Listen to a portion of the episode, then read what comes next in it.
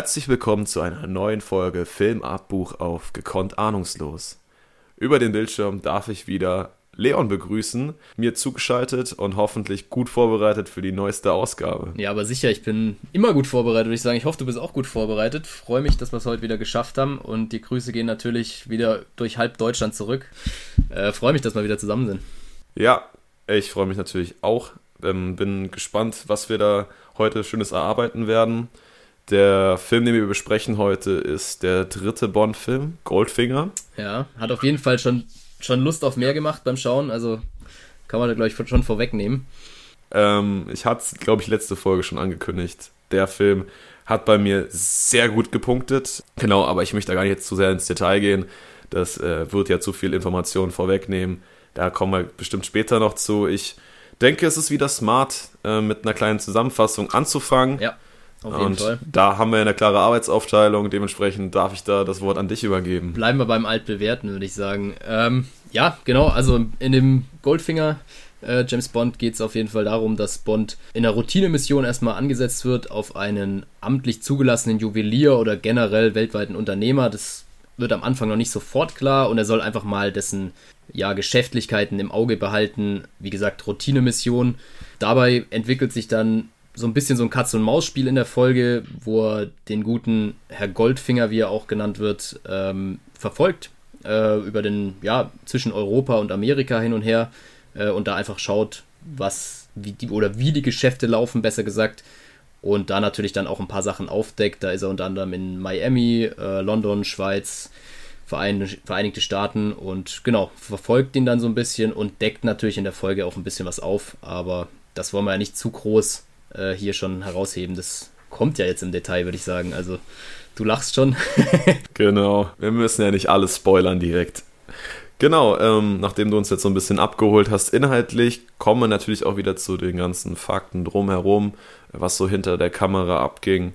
Der Film James Bond Goldfinger erschien in Britannien 1964, also äh, sie haben diesen, diesen Jahresrhythmus quasi beibehalten, heute absolut undenkbar. In Deutschland hat es da wieder einen Tick länger gedauert, da wurde es im Jahr 1965. Äh, Produktion blieb gleich bei Saltzman and Broccoli. Regie wechselte.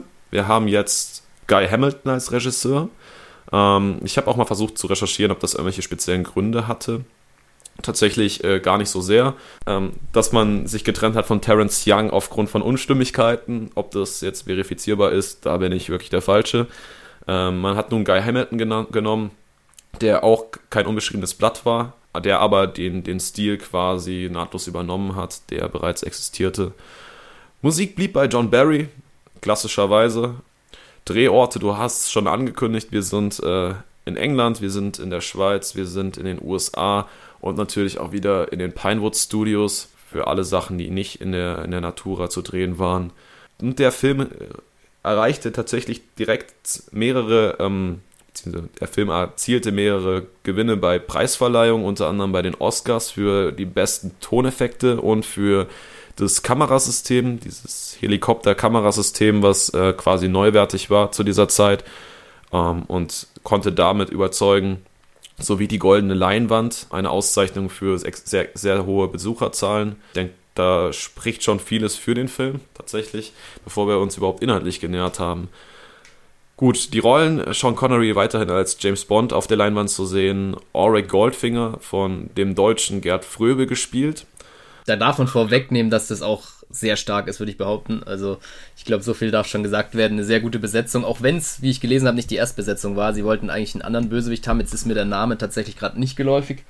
Aber Gerd Fröbe war dann sozusagen die zweite Wahl, aber ich glaube im Endeffekt ein, ein Glücksgriff. Also wie das so oft ist, ähm, war da der, das Monetäre ausschlaggebend. Die Erstwahl wäre zu teuer gewesen.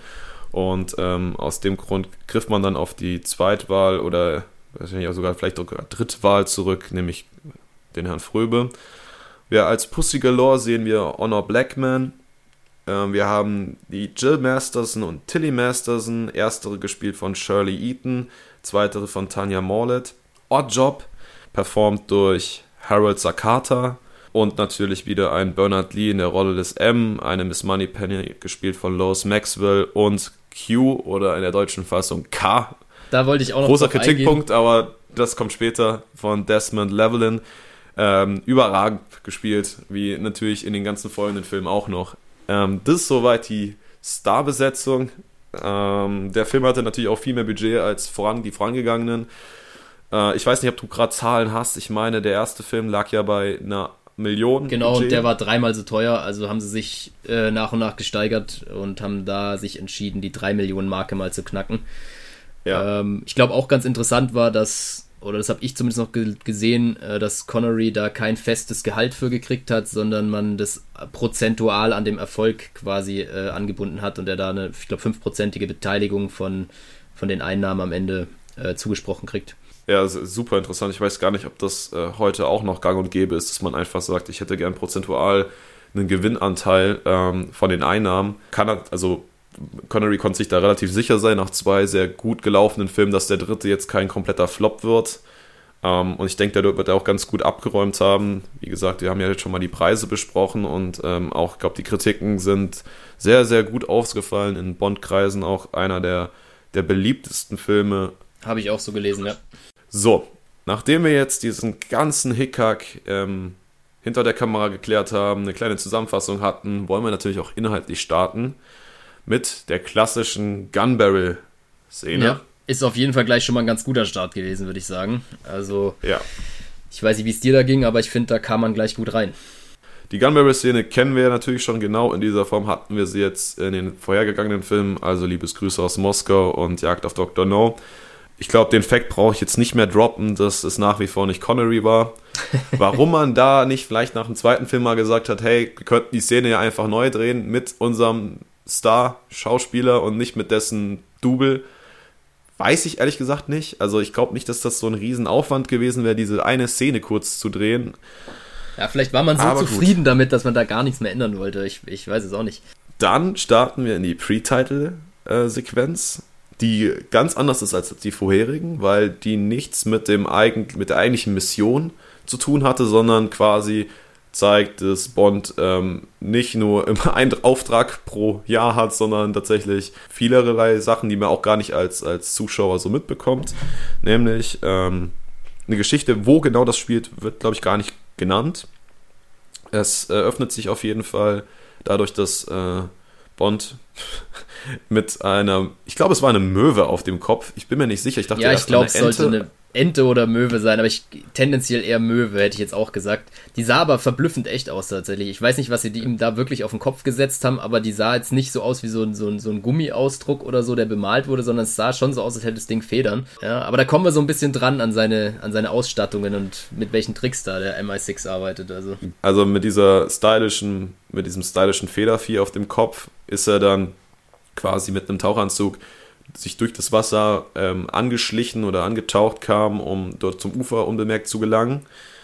Da muss ich sagen, ich fand es ein bisschen albern. Also es ist schon ein bisschen hart Comic Relief, weil hätte es jetzt wirklich gebraucht, also wenn ich doch tauche, gerade unter Wasser. In Dunkelheit man, vor allem Dingen. In der Dunkelheit sieht man mich doch in der Regel sowieso nicht. Und warum brauche ich da jetzt dann noch unbedingt einen Vogel auf dem Kopf? Also ich weiß nicht, ob er dadurch geatmet hat, da bin ich mir jetzt nicht sicher, ob das irgendwie so eine Atemverlängerung war, wie jetzt bei Dr. No, wo er durch dieses Bambus- oder Schilfding Ja, das könnte natürlich hat. sein, weil irgendwie muss er auch zur Luft kommen.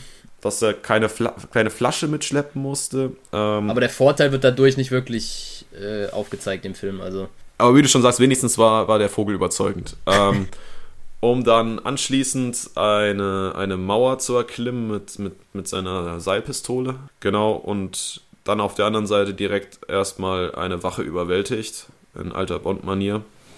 Und dann in eine Art, ich weiß nicht, was es sein sollte, einfach ob das eine Räumlichkeit sein sollte, ob das irgendwie ein großes Silo war. Ja, von außen sah es ein bisschen aus wie ein Silo, genau, aber ich. Ja. Innen drin war es ja irgendwie eingerichtet wie ein Büro, wo ich. Oder ja, irgendwie sowas. Und die Tür dazu war eigentlich auch nicht passend, weil du dich ja eher da durchkriechen musstest, als dass ja. du irgendwie schön reinlaufen konntest. Aber da wusste ich jetzt auch nicht, ob das der offizielle Zugang war oder ob Bond einfach wieder irgendwelche Pläne bekommen hat und weiß, wie man da easy going reinkommt. Auf jeden Fall. Der muss auch nie groß suchen, der weiß immer, wo was zu finden ist.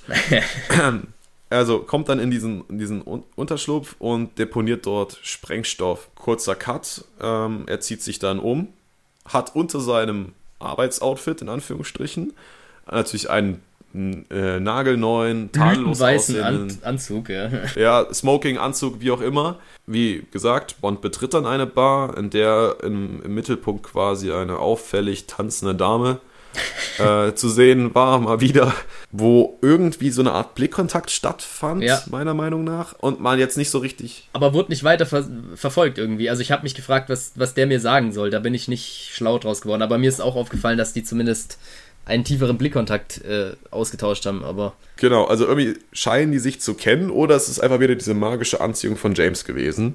Kurz darauf schaut James auf seine Uhr und Daraufhin ähm, explodiert der Sprengstoff, beziehungsweise ähm, dieses Silo oder das Lager geht in die Luft und alle fliehen panisch aus der Bar in Anführungsstrichen raus. Und da kommen wir jetzt zu unserem heutigen Thema so ein bisschen, was wir in dem Vorspann gar nicht erklärt haben, aber wir wollten heute darauf achten, quasi wo äh, Wertigkeiten, Statussymbole oder einfach Geld bzw. Gold logischerweise einen hohen Stellenwert im Film hat und wie der versucht wird also dargestellt wird. Was sich ja auch durch den Titel so ein bisschen anbietet eigentlich schon oder allgemein durch das ganze Thema im Film, äh, um das Hauptthema, wo wir ja dann auch demnächst noch relativ bald drauf zu sprechen kommen, äh, mit genau. irgendwie, ja, allgemein im Goldhandel, wie wir es ja schon in der Zusammenfassung angekündigt haben. Ja, wir haben uns ja im Vorfeld gar nicht so sehr darüber ausgetauscht. Wir hatten gesagt, okay, wir achten drauf, versuchen drauf zu achten, weil das dann doch recht präsent ist. Aber was dem einen aufgefallen ist, heißt ja nicht, dass es automatisch dem anderen auch auffiel. Äh, dementsprechend schauen wir mal, was wir hier zusammengetragen bekommen. Und äh, da würde ich gerade intervenieren. Der gute James schaut ja nicht auf irgendeine Uhr, sondern heute ganz gut bekannt auf eine Rolex Submariner, die 6538 Big Crown, die dann auch später als, als Bond Rolex bekannt wurde. Ähm, und da ist es sehr interessant. Ich hatte versucht mal nach Preisen zu gucken, aber das ist super schwankend und inflationsbereinigt und bla bla bla. War die zu der Zeit gar nicht so teuer. Ja, tatsächlich. Also die, die war okay. sehr, sehr preiswert.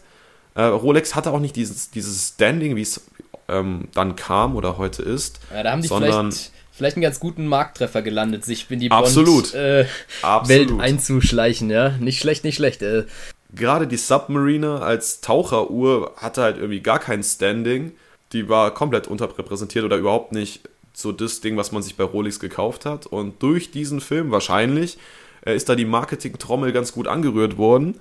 Ähm, und die ist mittlerweile richtig was wert. Also klar, in der Form, ähm, diese, diese, diese Bond-Uhr, weiß ich auch gar nicht, ob die aktuell noch produziert wird. Das ist eine andere Frage. Aber äh, er hat auf jeden Fall einen riesen Aufschwung erlebt und äh, Rolex begleitet auch ähm, die Bond-Filme immer so ein bisschen. Kommen wir bestimmt nochmal drauf, aber das war so das erste Ding, was mir ins Auge gesprungen ist. Was weiß ich nicht, ob das zu der Zeit tatsächlich gar kein Thema gewesen wäre, ob das dann einfach irgendeine bekannte Uhrenmarke gewesen wäre, aber mittlerweile weiß man ja, okay, was so eine teure Uhr auch gerade von Rolex wert ist. Ja, und ich glaube, dieses Ding mit Uhren gab es schon immer, ob, sei jetzt mal dahingestellt, ob jetzt Rolex damals äh, die angesagte Marke war, aber dass es so ein gewisses Statussymbol damit verkörpert wird mit Uhren gern mal. Ich meine, man hatte ganz früher ja auch diese Taschenuhren irgendwie an, an der Kette und so. Es, hat, war ja schon immer so ein bisschen Thema, deshalb denke ich, hat man da schon ein bisschen versucht, das damit auch wieder, ja, den gewissen, das gewisse Standing vom Bond äh, zu zeigen. Also würde ich mhm. zumindest mhm. mal so interpretieren wieder zurück zur Szene, nachdem dann alle panisch aus, oder fast alle aus, diesem, aus dieser Bar flüchten, geht äh, Bond an die Bar, wo ein Mann komplett entspannt setzen, äh, sitzen geblieben ist und äh, ihm mitteilt, dass er beobachtet wird und ihm nicht empfiehlt, in sein, in sein Hotelzimmer zu gehen, was Bond natürlich gekonnt ignoriert. Ja, er wäre ja nicht Bond, wenn er nicht trotzdem hingehen würde. Trotzdem habe ich mich da gefragt, warum geht er hin, was will er da erreichen? Es wird mir im Nachhinein auch nicht wirklich klarer, weil ich denke, er muss ja schon gewusst haben, was sie da erwartet. Ja, dann betritt Bond. Ich weiß nicht, ob, ob das überhaupt sein Hotelzimmer ist, weil letztendlich findet er diese, diese besagte Tänzerin vom Anfang wieder, die äh, sich da badet. Und anscheinend bekommen wir bestätigt, dass die beiden sich kennen oder er hat halt wirklich einen überragenden Charme, dass er in ein Zimmer reinkommt und äh, ihm sofort die Frauen erliegen. Ja, er wird ja auch ein Stück weit erwartet dort, also deshalb denke ich schon, genau, dass man sich da irgendwie richtig. kennt oder was ausgemacht hat oder so. Also. Vollkommen richtig. Wahrscheinlich war das äh, Bond seine Errungenschaft bei dieser Mission. Und ähm, die werden dann ein bisschen intimer, beziehungsweise küssen sich. Ähm, sie dann leicht bekleidet, in, mit einem Handtuch, meine ich. Dann schleicht sich im Hintergrund hinter James äh, ein Unbekannter mit, mit einer Keule oder was war das für eine Waffe? Äh, ich glaube, ja, es war aber einfach ein, ähm, oder war es ein Baseballschläger? Ich weiß es nicht. Genau, irgendwas, um ihm einen auf die Mütze zu hauen, äh, schleicht sich an und James erkennt in der Iris von dem Mädchen quasi das Spiegelbild dieses Mannes. Und nicht nur schemenhaft, sondern wirklich, als würde er in den Sehr Spiegel klar. reinschauen. Weiß nicht, ob das so geht. Ist ein interessanter Move auf jeden Fall gewesen. Ja, ich denke aus filmerischer Sicht auf jeden Fall stark gemacht. So, ähm, weiß nicht, ob das damals schon, schon so viel verwendet wurde, auch solche kleinen Details mit reinzunehmen. Oder ob es so einfach umzusetzen war, aber ähm, vom Schnitt her und so natürlich nicht schlecht. Ja, was der Spiel viel spannendere Fakt ist, dass die dementsprechend die äh, Tänzerin, die Frau, die James da in den Armen liegt, diesen Mann ja offenkundig ähm, ankommen sieht und der sich ja auch vorher in ihrem Zimmer versteckt hat. Also sie quasi in diesen Komplott mit einbezogen ist und das schnallt James dann auch innerhalb einer Bruchteil einer Sekunde und benutzt das Mädchen halt als, als, als Schutzschild, sodass die den ersten Schlag ähm, einstecken muss. Das ist recht interessant, weil, weil da wieder so dieses, dieses äh, Bild davon da ist, dass James jemand ist, der sehr pragmatisch ist. Also alles, alles was Nutzen hat, wird für ihn ja. genutzt. Und sobald es halt keinen Nutzen mehr hat oder er irgendwie so eine, eine ähm, Art des Verrates spürt, dann wird das oder diejenige Person auch ganz schnell fallen gelassen. Genau. Ja, trotzdem hat er insgesamt so diesen Nervenkitzel, weil er da hingeht. Äh, ich denke, das ist auch wieder so ein Charakterzug von ihm. Äh, alles andere kann ich mir nicht erklären, weil er wird ja vorher gewarnt und trotzdem denkt er sich so, ja, oder die Frau äh, hat so eine große Auswirkung auf ihn, dass er das dem nicht widerstehen kann und halt deshalb hingeht. Die, die, aber es würde beides zu ihm passen, auf jeden Fall. Ja, stimmt, spannender, spannender Gedanke. Ähm, ja, die Frau geht dann mehr oder weniger bewusstlos zu Boden und es entsteht mal wieder ein typischer Handkampf, ähm, den James dann dominieren kann und den Angreifer letztendlich in die Badewanne befrachtet. Problem da ist, dass die Waffe, von James quasi neben der Badewanne hängt und ähm, dieser Mann dann versucht, die, die Waffe zu ziehen und James dann quasi zu erschießen. James ist dann aber auch wieder gedankenschnell und befördert, befördert eine Wärmelampe oder eine ganz normale Hätte Lampe. Ich auch gesagt, ja.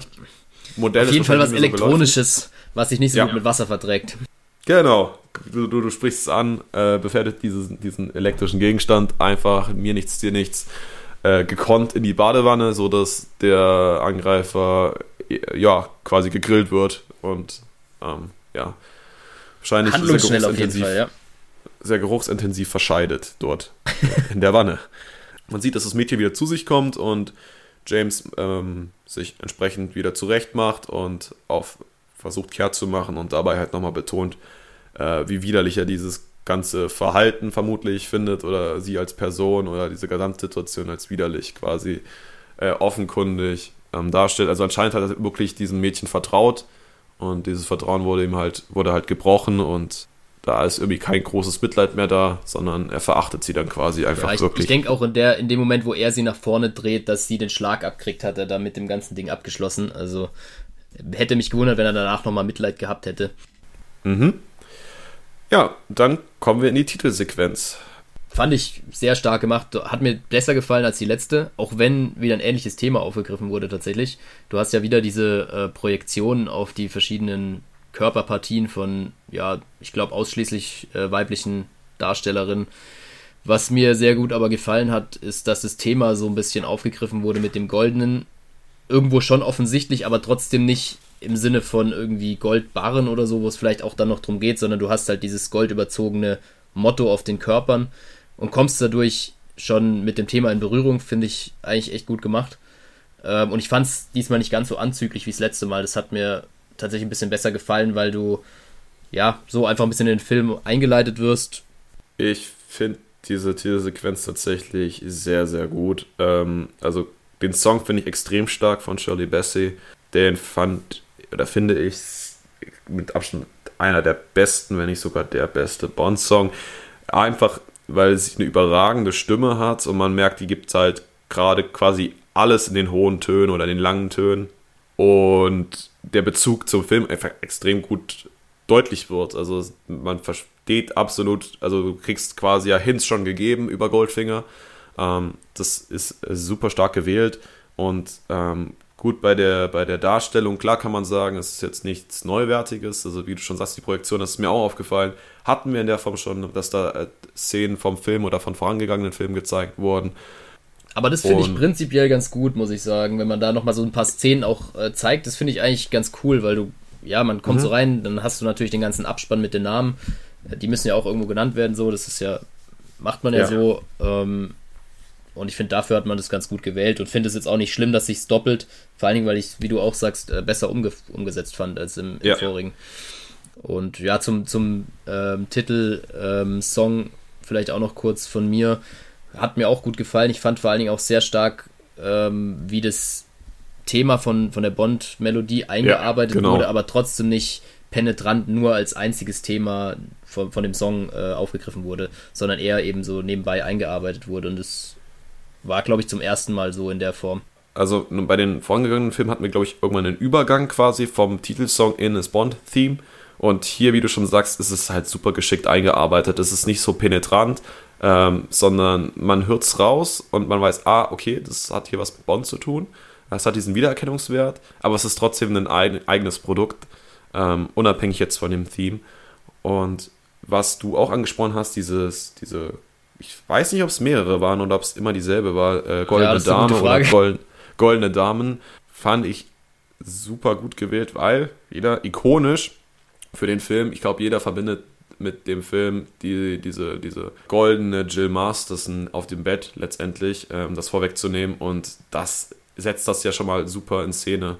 Und ähm, dahingehend finde ich das sehr stark gewählt. Durchaus gelungene Titelsequenz, meiner Meinung nach. Meiner Meinung nach auf jeden Fall auch. Also stimme ich zu. Sind Dann, wir uns mal einig. ausnahmsweise. Blende nach Miami.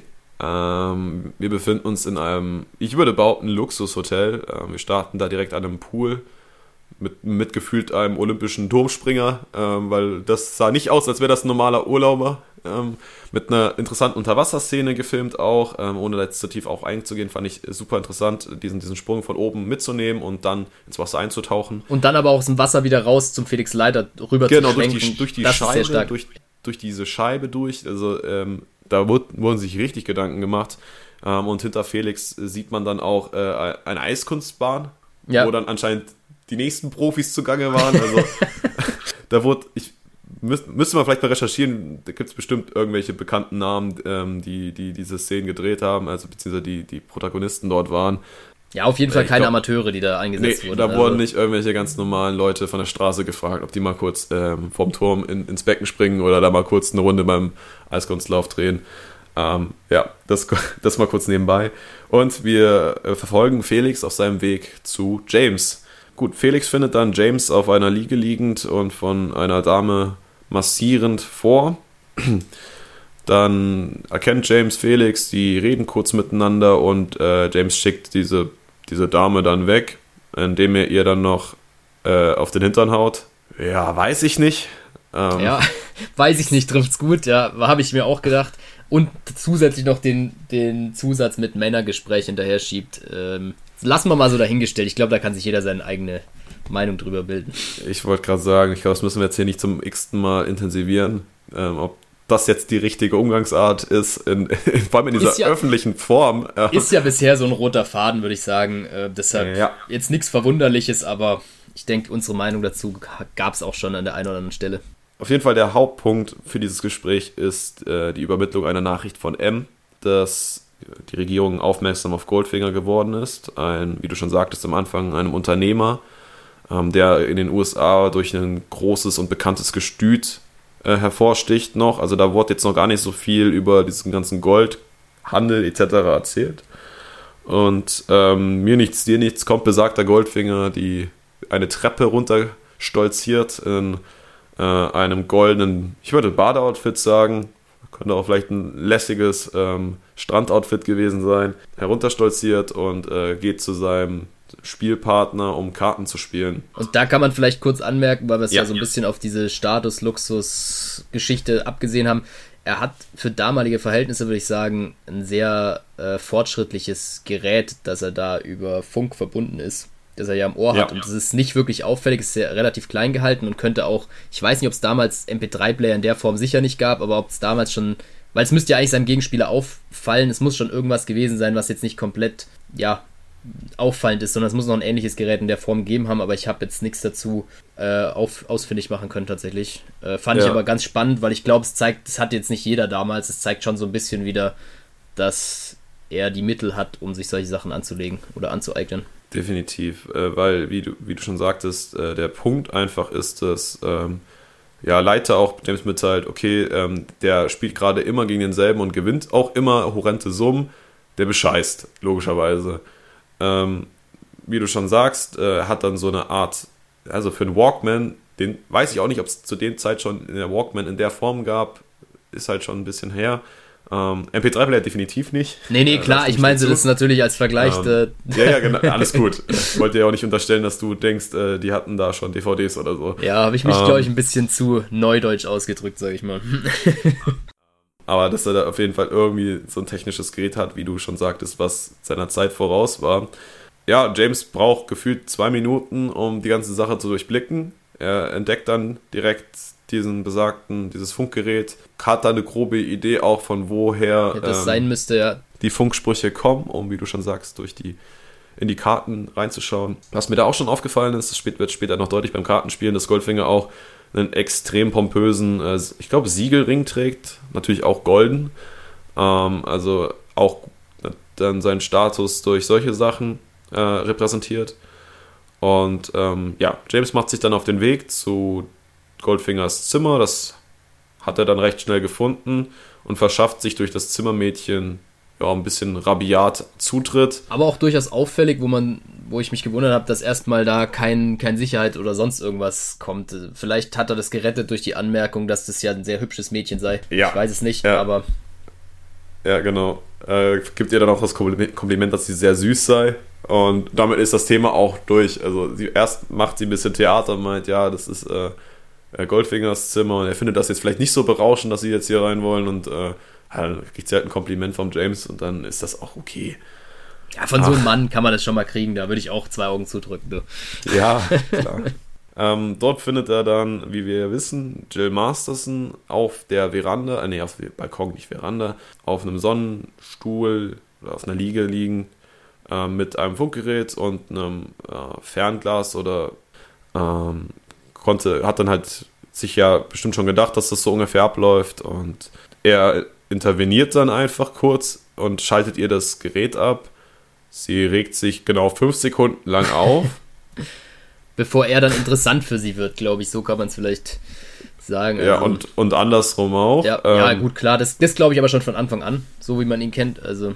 Ja, und ähm, ja, sorgt dann letztendlich dafür, ähm, dass Goldfinger verliert also er die Funksprüche durchgibt und Jill das dann auch einfach mitmacht. Also da jetzt nicht so das Gefühl, dass sie ähm, verteidigt Goldfinger oder hat ein gutes Verhältnis zu, zu dem. Genau, und unterstützt dann quasi James eher. Und es klärt sich dann halt auch auf, dass sie von Goldfinger bezahlt wird, damit sie sich bei ihm sehen, mit, mit ihm sehen lässt und ähm, ja, solche Dinger für ihn dreht. Beharrt aber darauf, dass da auch nicht mehr laufen würde. Mhm. Was natürlich Bond dann wieder sehr interessant findet, wie er zumindest feststellt. Das, ähm, ja, kann man, denke ich, auch festhalten, aber war auch abzusehen. äh, ja, und ja, dann wird es so ein bisschen flirty und Jill verfällt dann auch recht schnell seinem Charme. Wir haben eine Blende, wie, wie die beide jetzt im Bett liegen, vermutlich äh, nach dem Geschlechtsakt. Schätzungsweise. Schätzungsweise auf jeden Fall. Vielleicht haben sie sich auch nur nett unterhalten. Weil da kommen ja wir ja dann zum nächsten wichtigen Punkt es ist ja nicht mehr alles so kühl, äh, wie, er, wie er sich das erhofft hat. Es stimmt, es ist wohl ein bisschen Zeit vergangen. Es gibt einen Anruf von, von, von Leiter, ähm, wo James das Dinner, was sie eigentlich ausgemacht haben, absagt und äh, versucht dann halt äh, ein Frühstück einzufädeln als Alternative.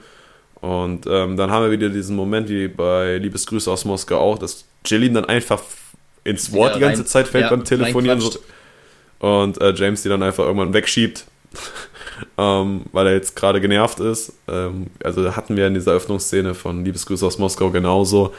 Ähm, und anschließend ist das Telefonat rum und äh, dann geht es wieder auf Kuschelkurs. Und dann kommen wir zu dem, zum abgestandenen Dom Perignon 53er, der dann leider abgestanden ist. Und Aber man hat ja noch einen zweiten, man hat sich wohl richtig gegönnt da. Oder so. das Hotel hat einen guten Service. Also. James sagt dann einfach, hey, da ist im Kühlschrank ja noch was. Den kann äh, man so nicht doch, trinken. Nehmen wir doch einfach den.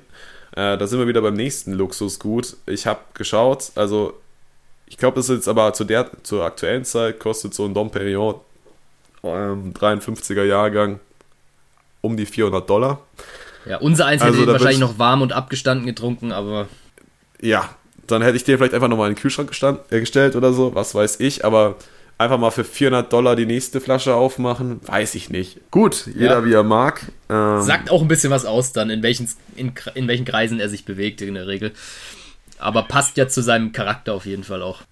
Dass er Mann mit, mit Geschmack ist, wenn man das so benennen kann, dass er jetzt nicht irgendeinen billigen Fusel trinkt, sondern. Der Don Perignon kam, glaube ich, auch in den anderen Filmen schon ein, zwei Mal vor. Ja, Oder wurde stimmt. zumindest angesprochen. Also der. Ja. Da wird auf jeden Fall auch ein bisschen Werbung gemacht, glaube ich. Ob so eine Edelmarke Werbung brauchte, ist die weiß ich nicht, Frage, aber. Ja. Aber hat man ähm, sich gut platziert auf jeden Fall, mal, mal ins Gespräch gebracht. Genau, dass der britische Gentleman auch gerne einen Dom Perignon trinkt, im Wert von mehreren hunderten Dollar. Gut, James macht sich auf den Weg zum Kühlschrank und äh, ist da ein bisschen am Rumkram und wird auf einmal K.O. geschlagen.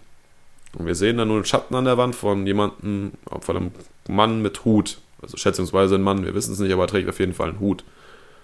Ähm, Beim zweiten Mal schauen kann man sich dann erahnen, von äh, wer das gewesen sein könnte. Ich denke mal, da ist der Hut charakteristisch. Ähm, Definitiv. Aber beim ersten Mal war es mir tatsächlich jetzt nicht klar. Also ich hatte ihn schon mal irgendwann geschaut, aber ich hatte es nicht mehr im Kopf. Und äh, Blende. James wacht dann irgendwann auf und will zurück zu Jill und findet diese vergoldet und auch tot auf dem Bett auf. Ähm, woraufhin er dann Felix informiert und ähm, ja, die, die Szene dann vorbei ist und er wirkte auch so ein bisschen weiß nicht, ob mitgenommen der richtige Begriff ist, aber ich glaube schon, dass Hat ihn das. ihn schon getroffen, ja. Ja. Wird, glaube ich, auch später, um das vielleicht kurz vorwegzunehmen, in der nächsten mhm. Szene auch, wird so ein bisschen aufgegriffen, weil mhm. M ihm ja dann sagt, dass er jetzt hier nicht einen persönlichen Rachezug ähm, machen soll, sondern ähm, ja, klar bleiben soll und sich auf das fokussieren soll, was, was sein Job ist und nicht irgendwelche Nebenschauplätze haben soll. Deshalb glaube ich, genau. passt es schon in der Szene, dass er da so ein bisschen mitgenommen wirkt.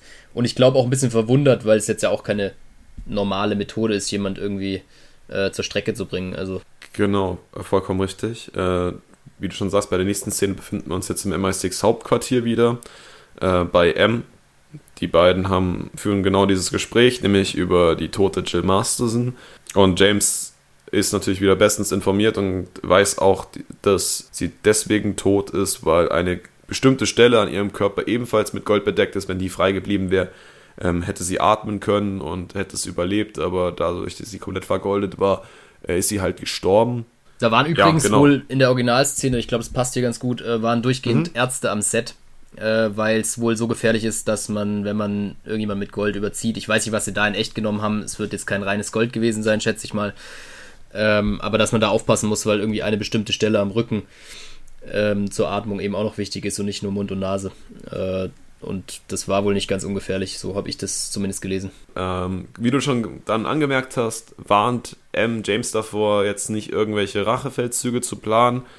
Ähm, das käme nicht in Frage und betont auch nochmal, dass James halt Scheiße gebaut hat, äh, auf Neudeutsch gesagt, ähm, dass er das halt irgendwo mit zu verantworten hat durch sein fahrlässiges Verhalten oder sein. Er wird da schon deutlich, also. Arrogantes kriegt, Verhalten. Ja, kriegt Bond schon mal eine Ansage auf jeden Fall. Aber James das auch absolut so hinnimmt, sehr professionell. Er sagt, dass er über seine Unzulänglichkeiten äh, Bescheid weiß und äh, das auch wirklich auf seine Kappe nimmt. Und ja, wie gesagt, M nochmal betont, dass er nur dank Leiter und ihm selbst äh, nicht im Knast gerade sitzt. Genau.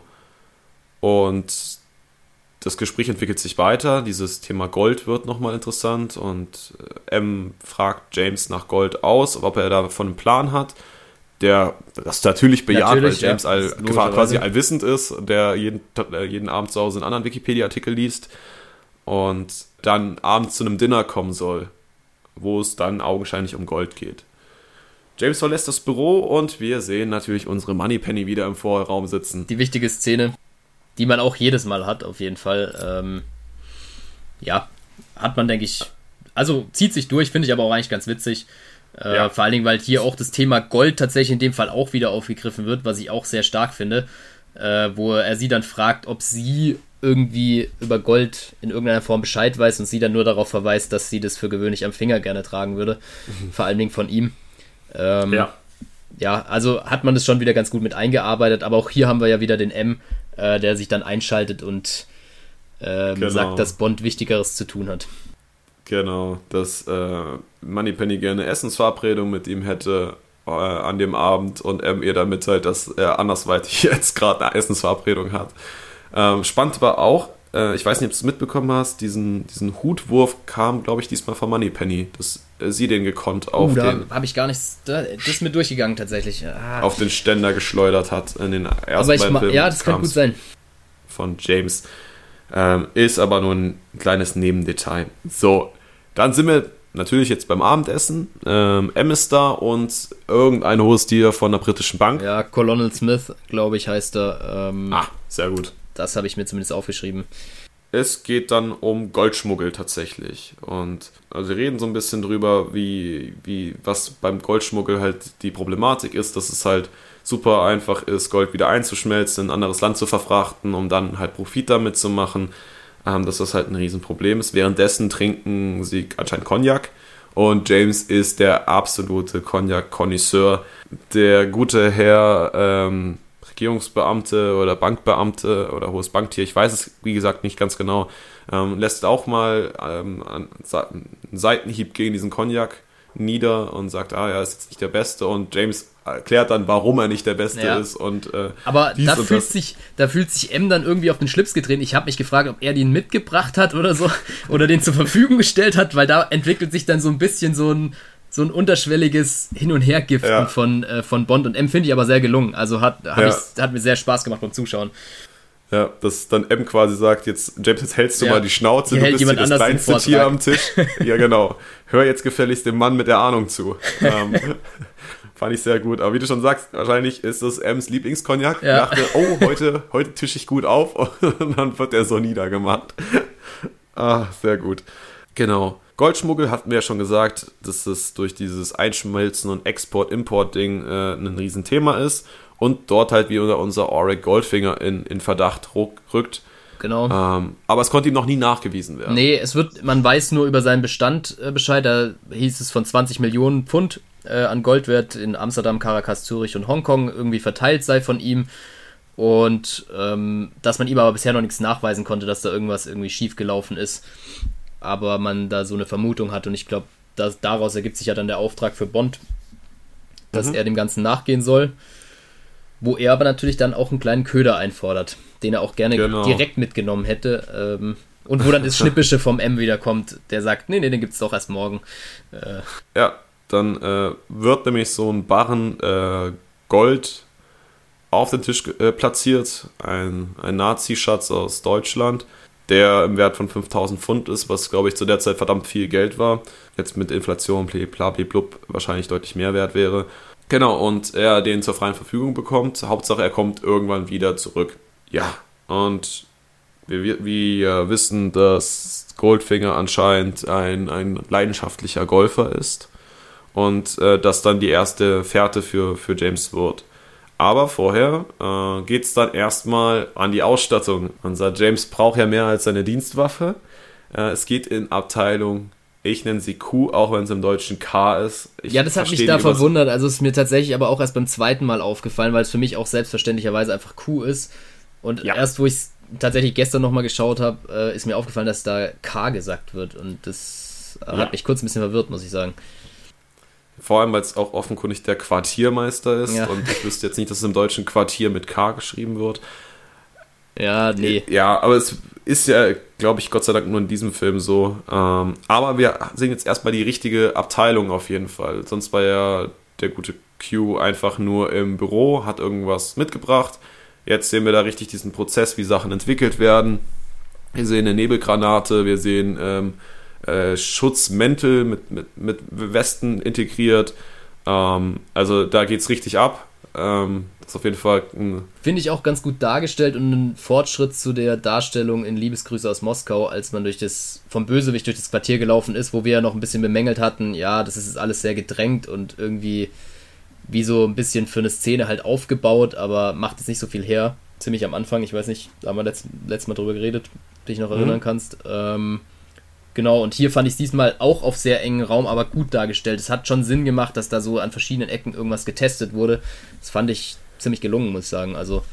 Genau, ist auf jeden Fall kein Job, äh, kein alltäglicher Bürojob. Ja, ich glaube, das ist ein sehr interessanter, äh, sehr interessanter Arbeitsvertrag auf jeden Fall. Ja, und James wird zu seinem neuen Auto geführt, dem Aston Martin DB5. Vorher bekennender Bentley-Fahrer, kann ich auch vorwegnehmen, ist in den Büchern auch so, dass er da äh, Bentley fährt. Ja, und, und fragt auch nach, dass er ja für gewöhnlich seinen äh, wieder erwarten kann, sein Auto, und dann hm? eines Besseren belehrt wird, ja. Genau, und ähnlich wie mit der Barretta im ersten Film, ähm, kriegt er jetzt auch sein Bentley abgenommen und kriegt da was Besseres gestellt genau. in, in, Sicht von Q. Ähm, kurzer Sidefact zu dem DB5 bzw. zu Aston Martin. Im ersten Film haben sie zwei Modelle kaufen müssen, das Filmteam. Also ähm, mussten dafür bezahlen. Das war auch anscheinend nicht so einfach, weil Aston Martin nicht so überzeugt war von dieser ganzen Sache. Also waren sehr zögerlich. Nach diesem Film, Riesenerfolg, haben sie quasi jedes, jedes Auto gestellt bekommen, ähm, ohne irgendwelche finanziellen Aufwendungen. Äh, also sehr, sehr gut. Und ich glaube, gerade in den neueren wurden da ordentlich Dinger verschrottet. Ähm, ja, ja, schätze ich auch. Das, das also mal so nebenbei. Aber der Aston Martin DB5 ist ja nicht nur ein ganz normales Auto. Das wird natürlich ja wieder hochgepetert. Mit kugelsicherem Glas, mit drehbarem Kennzeichen. Finde ich auf jeden Fall super. Ja, finde ich auch geil. Super Gimmick. Er erhält äh, eine Senderfunktion, also James erhält einen Sender, einen Peilsender quasi, den er aktivieren kann jederzeit und irgendwo unterbringen kann, einen großen und einen kleinen. Und diesen Sender lässt sich, der Sender lässt sich über quasi eine Art Navigationssystem verfolgen, im Auto ja. verfolgen. Ähm, super spannend, bis auf 300 Kilometer. Dann hat man natürlich genau. noch den genau. guten Schleudersitz, der darf natürlich auch nicht fehlen. Der Schleudersitz, ähm, den Rauchentwickler, den Ölsprüher, die kugelsichere Rückwand, also das Ding kann alles. Und ähm, der, der ikonische Satz äh, von Q, der dann fällt, nämlich dass Bond ausnahmsweise mal das Material in Gänze zurückbringen ja. soll. ähm, der wird uns noch öfters begegnen. Ähm, also man merkt dieses, dieses ähm, spaßige Verhältnis zwischen Q und Bond, was so angedeutet wird, dass James das alles irgendwie nicht so richtig ernst nimmt und äh, denkt, ach, Bedienungsanleitung für gewisse Dinge brauche ich nicht. Ich bin da der intuitive Typ und Q sich da wirklich um seine Materialien immer Gedanken macht äh, und das dann nicht immer alle so lustig findet, was der James da von sich lässt, aber insgeheim beide sich halt. Das Ganze noch mit dem Satz verstehen. quittiert, wenn es um meine Arbeit geht, äh, scherze ich nie. Das fand so. ich auch einen ganz guten Satz, muss ich sagen. Also die Szene ja. insgesamt fand ich auch richtig gut gedreht. Also das, da haben beide gute Arbeit geleistet. Ich glaube, das ist auch so ein klassischer englischer Humor tatsächlich. Ähm. Aber gefällt mir gut, muss ich sagen. Kommt gut rüber, auch im Deutschen dann. Dann geht es zum besagten Golfplatz. Zufälligerweise braucht Bond noch einen Spielpartner und kriegt da Goldfinger zugeteilt, der auch damit kein Problem hat. Genau, und gleichzeitig der Besitzer von dem ganzen Areal ist, was ja auch ja, wir, nicht genau, schlecht ist, ja. Erfahren, erfahren wir dann am Ende. Genau. Ähm, aber beide kennen sich ja. Also, das ist halt so ein spannendes Spiel gerade, weil sie diese ganze Golfplatz-Szenen über sich ja beide genau kennen. Also, beide sind sich bewusst, wer der andere ist aber es wird immer nur so unterschwellig behandelt quasi. Und, und diese, diese Spannung finde ich ziemlich greifbar. Ähm, genau, sie spielen dann um, um Geld, sagen sie erst. Also James sagt dann, ich weiß nicht mehr, wie viel es waren, ich irgendwie glaub, pro Loch, pro Loch so, oder so. Genau. Meine ich. Äh, um, um einen, glaube ich, nach recht überschaubaren Betrag. Und ähm, dann sieht James Oddjob, den Handlanger quasi von äh, Auric Goldfinger. Und James kommt dem direkt spanisch vor. Also irgendwie ist da, irgendwas ist da bekannt. Wir als Zuschauer kennen, oh, der ja, Hut, genau. spannend. Könnte doch der sein aus dem Hotelzimmer. Ähm, sie, dann spielen sie anscheinend eine Weile und ähm, kurz vorm Einlochen wirft dann James einfach mal den, den Goldbarren da, äh, kurz, Goldfinger Kurz vor, vor Ende, ich glaube, ähm, zwei Löcher sind noch übrig oder so, am drittletzten Loch irgendwie so. Ja. Genau, und lockt damit Goldfinger quasi, genau wie es halt gedacht war. Und ähm, ja, Goldfinger steigt voll drauf ein, weiß sogar natürlich, was es sich da für Gold handelt, dass das in, in Essen, glaube gegossen wurde oder so. Also ähm, kennt sich da natürlich bestens aus und äh, offeriert die gleiche Summe in Bar ähm, als Wetteinsatz. Sagen beide explizit, was dann natürlich als Zuschauer beim erstmaligen Schauen irgendwie komisch ist. Ja, wir spielen jetzt streng nach Golfregeln. Und du denkst, okay, was habt was ihr jetzt davor gemacht? äh, aber gut, ähm, muss ja noch einen Grund haben und es wird ja dann auch irgendwann deutlich. Ähm, was mir dann wieder aufgefallen ist, äh, ist das Spielgerät von, von Goldfinger, nämlich der Schläger, auch vergoldet. Also der Mann lässt sich nicht lumpen. Ob hat, das sein muss, weiß ich nicht. Eine rote Linie aber, auf jeden Fall, ja. Einen ja, roten Faden. Also der ähm, hat nicht nur ein kostspieliges Hobby, sondern schafft sich auch noch sehr kostspielige Materialien für das Hobby an. Ähm, wie du schon sagst, ich glaube, sie sind am 17. Loch dann und äh, Goldfinger haut beim Abschlag das Ding erstmal ins hohe Gras. Ins Grüne, ja. Das war. Ja. War auf jeden Fall deutlich daneben. Bond hat es davor deutlich besser gemacht. Es steht zu dem Zeitpunkt auch äh, unentschieden, soweit ich weiß, und kommt eben dann ja. drauf an, weil jetzt der Goldbarren im Spiel ist, quasi als Einsatz. Genau, und äh, dann versuchen sie mit vier Leuten diesen Ball zu finden. Goldfinger merkt irgendwie, okay, der taucht nicht auf. Ähm, Oddjob macht, regelt das Ganze und lässt dann äh, den, den, den, alternativen Ball einfach aus der Hosentasche, plump, äh, nicht aus der Hosentasche, aus der Hosenverlängerung plumpsen und möchte dann quasi bescheißen letztendlich. Kennen wir ja von Goldfinger schon, ist ja ein bekanntes Element. Ähm, Wenn es um Geld geht, verstehen wir keinen Spaß. Auch wenn sie wahrscheinlich überhaupt nicht tangiert, diese, diese 5000 Pfund. Ähm, aber gut. Bond durchschaut das Spiel sofort, weil er auf besagten Ball draufsteht. Da fand ich auch dieses, diese Unterhaltung mit dem Caddy ganz interessant. Ja, auch wieder. Äh, also auch, insgesamt diese Szene auch wieder, finde ich, hat mir sehr Spaß gemacht beim Zuschauen, weil es einfach irgendwo ernst ist, aber es trotzdem ein gewisses, einen gewissen Spaß mit reinbringt. Und das, finde ich, gelingt da sehr gut. Also gerade die Unterhaltung und dass sie sich einen Spaß draus machen, finde ich, kommt auch rüber, dass es wirklich ein Spaß wird äh, und dass beide, sowohl der, sein Caddy als auch er, also Bond, ähm, da Spaß dran haben, den jetzt ein bisschen hinter sich zu führen, sage ich mal.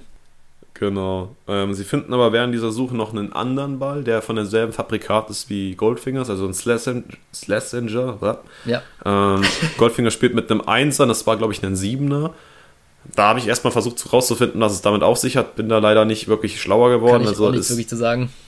Ist eine Marke letztendlich, was die einzelnen Zahlen zu bedeuten haben, weiß ich nicht, ob das was mit dem Härtegrad, damit der Schwere zu tun hat. Ich habe nur herausgefunden, dass es den Slasinger 1 anscheinend gar nicht gibt. Den haben sie für den Film erfunden. Ah ja. Meine ich, gelesen zu haben. Den nimmt James dann mit, also diesen falschen Slasinger, und tauscht dann am nächsten, also beim Patten dann die, die Bälle aus im Loch. Ähm, und das kriegt der Caddy natürlich mit und fragt dann auch nochmal, also findet es erst lustig und gibt dann nochmal zu bedenken, dass es ja um seine Ehre auch geht, als, als, als Gentleman irgendwo. Wenn das jetzt auffliegt, weil Goldfinger ja diesen Ball, diesen falschen Ball post, äh, postiert, äh, genau. positioniert und abschlägt und äh, da durchaus die Möglichkeit gehabt hätte zu sehen, oh, das ist gar nicht mein Ball, hier stimmt das, was nicht. Genau, dass irgendwas auffliegt, ja. Ja, nach dem 18. Loch, wo James dann anscheinend auch absichtlich nicht äh, puttet, also äh, das Ding versenkt, sondern ähm, ich bezweifle, dass es äh, unabsichtlich war, mhm. daneben schlägt und er das Ganze dann durch, ähm, dadurch quasi Goldfinger in Gewinnen Sicherheit lässt, wiegt genau. oder ähm, dann aber diesen Move zieht von wegen, hey, du hast mit dem falschen Ball gespielt, was dann auch überzeugend ist, macht Goldfinger natürlich rasend. Also der ist dann, dem Tag, der Tag ist gelaufen, der hatte sich jetzt schon auf seinen Goldbahn gefreut und äh, kriegt ihn halt nicht, weil er wieder von James verarscht wurde. Genau, wir haben eine Blende und sehen jetzt, wie äh, Oddjob für Goldfinger quasi sein Auto belädt. Ähm, einen Phantom 337. James bekommt dann noch eine Ansage von Goldfinger. Ähm, und jetzt wird dann quasi aufgeklärt, dass es die zweite Begegnung war und äh, jetzt dann auch gut sein sollte.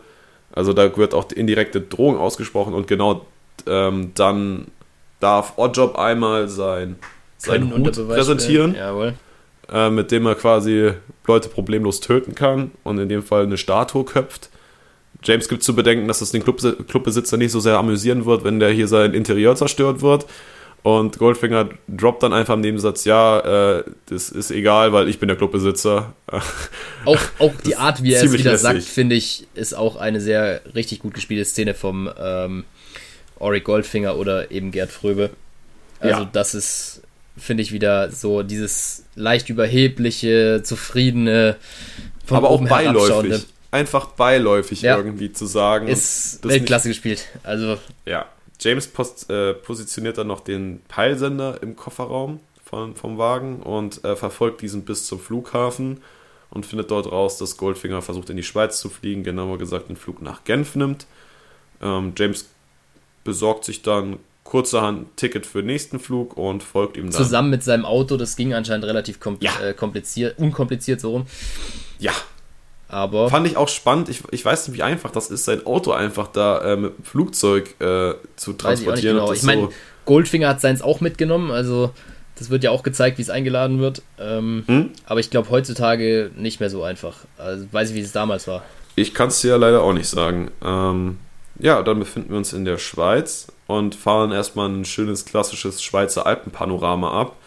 Äh, in einer Art Verfolgung auf sicherer Distanz. Also vorneweg fährt dann halt Oddjob äh, mit Goldfinger und äh, James in sicherem Abstand, äh, Abstand hinterher.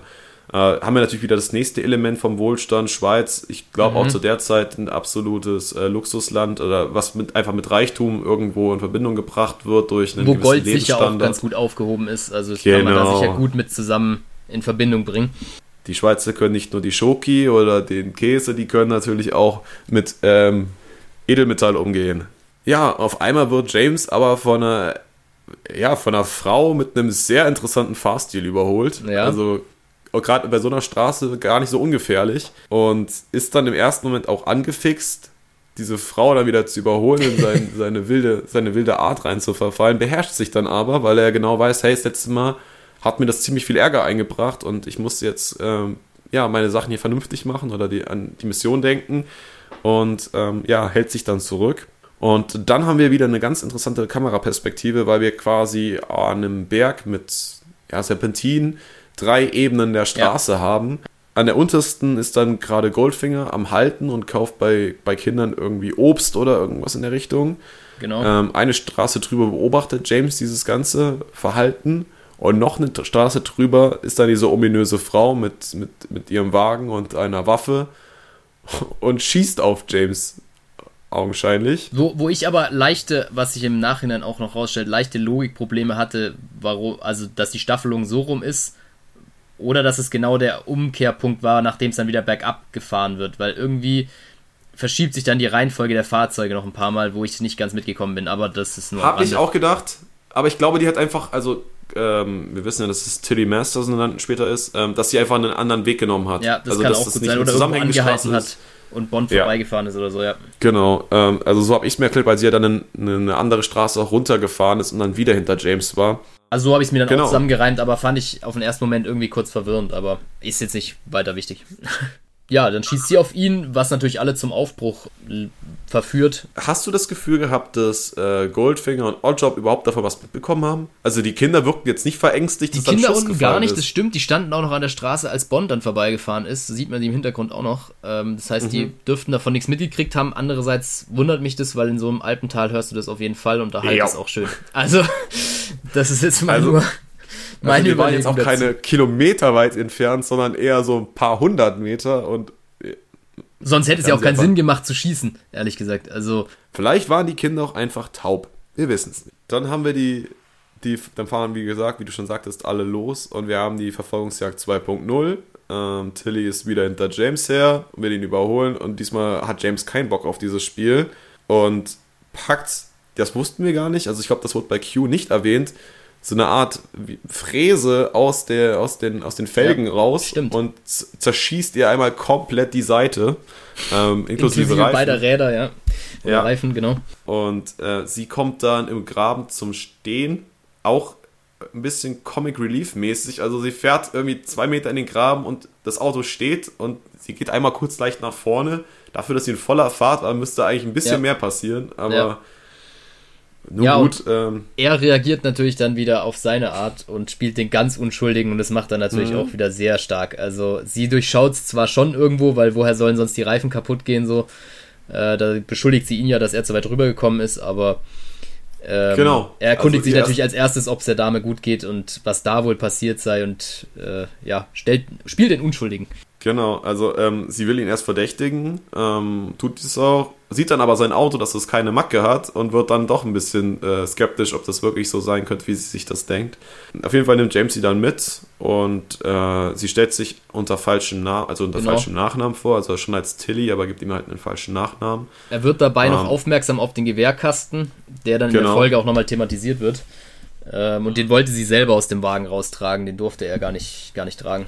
Ja, und er spricht sie dann auch letztendlich drauf an und sie fängt dann sehr schlecht an zu lügen, dass sie Schlittschuhe hat und er dann meint, ja, aber ich kenne keinen, der um diese Zeit Schlittschuh fährt oder überhaupt fahren kann.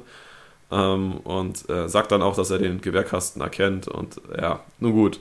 Ähm, er fährt sie dann zur Tankstelle und sie verabschiedet sich dann von ihm, möchte ähm, keinen weiteren Kontakt, genau. was mal was Neues ist. Und James nimmt das auch so hin, also wie gesagt, hat dann auch nichts weiter damit zu tun und macht sich dann auf zum Industriegelände von Goldfinger, versteckt sich dort im Wald und beobachtet das Gelände bis, bis in die Nacht, um dann auf das Gelände, in das Gelände einzudringen und bemerkt, also was, oder er bemerkt es gar nicht so sehr, sondern wir bemerken, dass da extrem viele asiatische Mitarbeiter rumspringen. Also gar keine, wie man sich das vorstellt, irgendwie Schweizer Leute irgendwie. Ja, also oder eben genau, ja. Sondern ähm, asiatische Mitarbeiter.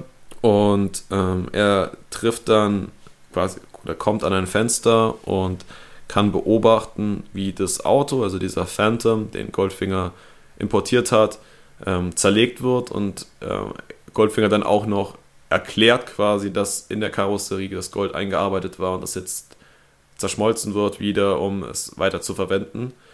Ähm, und erklärt das dann halt einem, einem höher gestellten Mitarbeiter oder Sponsor. Es wird nicht ganz klar, wer die Person ja. ist. Aber, aber ist auch in, in der Folge immer noch ein, zwei Mal dabei, aber ich meine ich, aber ist nicht ganz ja. klar, wer das, äh, wen er verkörpert oder welche Wichtigkeit er in dem ganzen System hat. Ja, also später wird es nochmal klar, dass es sich da um einen Spion aus, aus China handelt. Oder von der Gegenseite vielmehr. Und ähm, Goldfinger zieht irgendwas von einem, von einem Plan namens Grand Slam. Mehr bekommen wir auch gar nicht mit, weil sie dann verschwinden. Bevor es überhaupt ins Detail geht, da macht sich James wieder auf in den Wald und äh, bemerkt dann irgendeine Person sich äh, anschleichend. Zufällig genau an die Stelle, es muss wohl ein guter Aussichtspunkt gewesen sein. Entweder das oder der Wald ist sehr klein. Ja. Aber wie wir später sehen, ist er gar nicht so klein. Ähm, also ja, hat er schon den besten Spot gefunden und Tilly gleich auch, weil die legt sich hin und möchte gerne ähm, anscheinend Goldfinger erschießen. Und James will sie davon abhalten und beide lösen damit einen Bewegungsmelder aus, dummerweise. Ja. Und dann klärt sich dieses ganze Rachemotiv auf, dass sie halt die, die Schwester ist von, von Jill und äh, Rache an Goldfinger nehmen möchte und gar nicht James erschießen wollte, sondern wie gesagt Goldfinger. Und James sagt einfach, dass sie eine ziemlich schlechte Schützin dann ist, weil sie das Ziel halt meilenweit verfehlt hat und das jetzt wahrscheinlich auch nicht von viel mehr Erfolg gekrönt gewesen wäre. Und äh, beide fliehen dann halt durch den Wald zum Auto und wollen flüchten. Und dann entsteht wieder so eine kleine Verfolgungsjagd, wo Bond dann mal sämtliche Gadgets vom Aston Martin nutzt. Eigentlich ähm, relativ erfolgreich, aber es sind dann vielleicht auch ein paar zu viele, die da ja. hinter ihm unterwegs sind ja, vor allem haben wir da noch eine kleine spektakuläre Autoexplosion. Ähm, ja, stimmt. Die, die dann den, auch den Hang runter auf das Industriegelände drauf, fand ich super umgesetzt. Also sah sehr überzeugend aus. Ja, und dann fährt Bond irgendwann, irgendwann, in der Sackgasse quasi. Ja, genau, biegt falsch ab, endet in der Sackgasse und weiß jetzt auch, dass das jetzt recht aussichtslos ist und ähm, meint dann halt zu Tilly, sie soll doch fliehen und er lenkt ja, die anderen aber ab. Da muss ich sagen, habe ich nicht verstanden, was ihn da geritten hat, zu sagen, ja, hau doch in den Wald ab. Weil sie sitzen im kugelsicheren Fahrzeug, klar, sie haben jetzt nicht die besten Aussichten, aber wenn irgendjemand wegrennt, kann ich mir vielleicht eins und eins zusammenrechnen, dass vielleicht dann auch äh, was Schlimmeres passiert als nur eine reine Verfolgungsjagd, wenn man die Leute lebend haben will. Das habe mhm. ich nicht ganz verstanden. Vor allen Dingen, er saß hinter der gepanzerten Tür, sie saß im gepanzerten Auto mit dem hochgestellten, ähm, schusssicheren Panzer auf der Rückseite vom Auto. Mhm. Und genau, dann gibt er irgendwann Tilly ähm, den Hinweis, jetzt soll sie losrennen. Was natürlich unpraktisch ist, weil in dem äh, Augenblick genau Oddjob dann aussteigt. Der hat natürlich seine gute Waffe dabei mit seinem Hut, die er dann hier auch gleich mal an lebenden Leuten äh, testen kann. Und das da habe ich eben nicht ganz verstanden. Also ich weiß nicht, wie es dir da ging, aber dass er sie da in den Wald reinrennen lässt. Vielleicht hat er nicht gesehen, dass Oddjob dabei ist, aber. Ich glaube tatsächlich, dass James gedacht hat, hey, das ist eine unschuldige Frau oder erstmal eine Frau. Könnte natürlich sein, ja. Die wird jetzt ja keiner direkt erschießen, maximal festnehmen. Und Oddjob äh, ist da halt nicht so sehr Gentleman und bricht ihr da mit seinem Hut quasi das Genick. Ich habe mich nur gefragt, wie weit die Distanz dann halt schon war. Also, weil ja, die war ja, stimmt. hatte guten Vorsprung, er ist dann erst ausgestiegen. Und er ist auch relativ ja, langsam ausgestiegen, er hat es auch nicht wirklich eilig bei seinen Aktionen genau. meistens. Und wirft dann anscheinend diesen Hut über 50 Meter oder mehr durch den Wald, den wo noch Sachen im Weg stehen könnten. was zum Ja. Beispiel Bäume wären oder so. Aber ähm, dieses Element des Huts wurde auf jeden Fall wieder aufgegriffen und es wurde jetzt auch gezeigt, okay, äh, die Statue, äh, die war nicht einfach marode, sondern das Ding ist tatsächlich brandgefährlich. Ähm, ja, Bond erkennt dann die Situation und lässt auch alles andere ruhen und rennt dann ähm, zu, zu Tilly, zu, zur Leiche von Tilly dann vielmehr. Ja, und lässt sich dann auch gefangen nehmen, weil die Situation recht aussichtslos ist. Aber was ihn auch wieder ein Stück weit mit- mitgenommen hat in dem Fall, glaube ich. Also, Ja. da war er auch wieder so ein bisschen am Boden zerstört, wo er zu der Leiche hingelaufen oder an der bei der Leiche von Tilly dann quasi saß. Ja, dann haben wir jetzt quasi auch so drei unterschiedliche Damenkontakte gehabt. Den ersten, wo er sich ein gutes Verhältnis erhofft hat, wo er aber betrogen wurde ähm, und diese Person dann hat fallen lassen, dann einfach enttäuscht war oder Genau. ja, ja doch enttäuscht, glaube ich, vermutlich trifft's. Und dann jetzt zwei tote Schwestern, ähm, wo er machtlos war letztendlich, äh, sie nicht beschützen konnte und ihn das dann schon mitgenommen hat oder zumindest eine Art Rachegefühl irgendwie in, in ihn empfacht hat. Also, obwohl er die jetzt nicht eindringlich kennengelernt hat, gerade gerade Tilly hat er kaum kaum gesehen, äh, hat sie kurz mitgenommen und äh, dann kurz diese diese Flucht gehabt, aber da war ja überhaupt keine Konversation groß. Ähm, ja, Ja, also da hat er auf jeden Fall wieder seinen, seinen Charakter unter Beweis gestellt, würde ich sagen. Da, dass, dass er da mit Frauen ganz gut kann. Und ja, wird halt nicht immer was draus anscheinend. ja, was willst du machen, wenn die dir vor dir wegsterben? Das ist Genau. natürlich auch schlecht. Aber würde ich mich vielleicht selber auch mal in Frage stellen, ob es mit mir zu tun hat. Berufsrisiko vermutlich. Ähm, dann wird er auf jeden Fall dazu gezwungen, sein Fahrzeug selbst zu fahren. Ähm, er wird nicht gezwungen, irgendwo mitzufahren, sondern er soll sein Fahrzeug selbst bewegen und hat dann auf seinem Beifahrersitz äh, jemanden, der ihn mit der Waffe bedroht. Das fand ich super stark. Ist, sie müssen dann eine Schranke passieren mit einer Schweizer Omi, die da quasi die Schranke für sie liftet und äh, dann auch noch ganz lieb grüßt. Ähm, eine Viertelstunde später sieht es dann anders aus, weil James kurz nach dieser Schrankenpassierung ähm, einen anderen Weg einschlägt.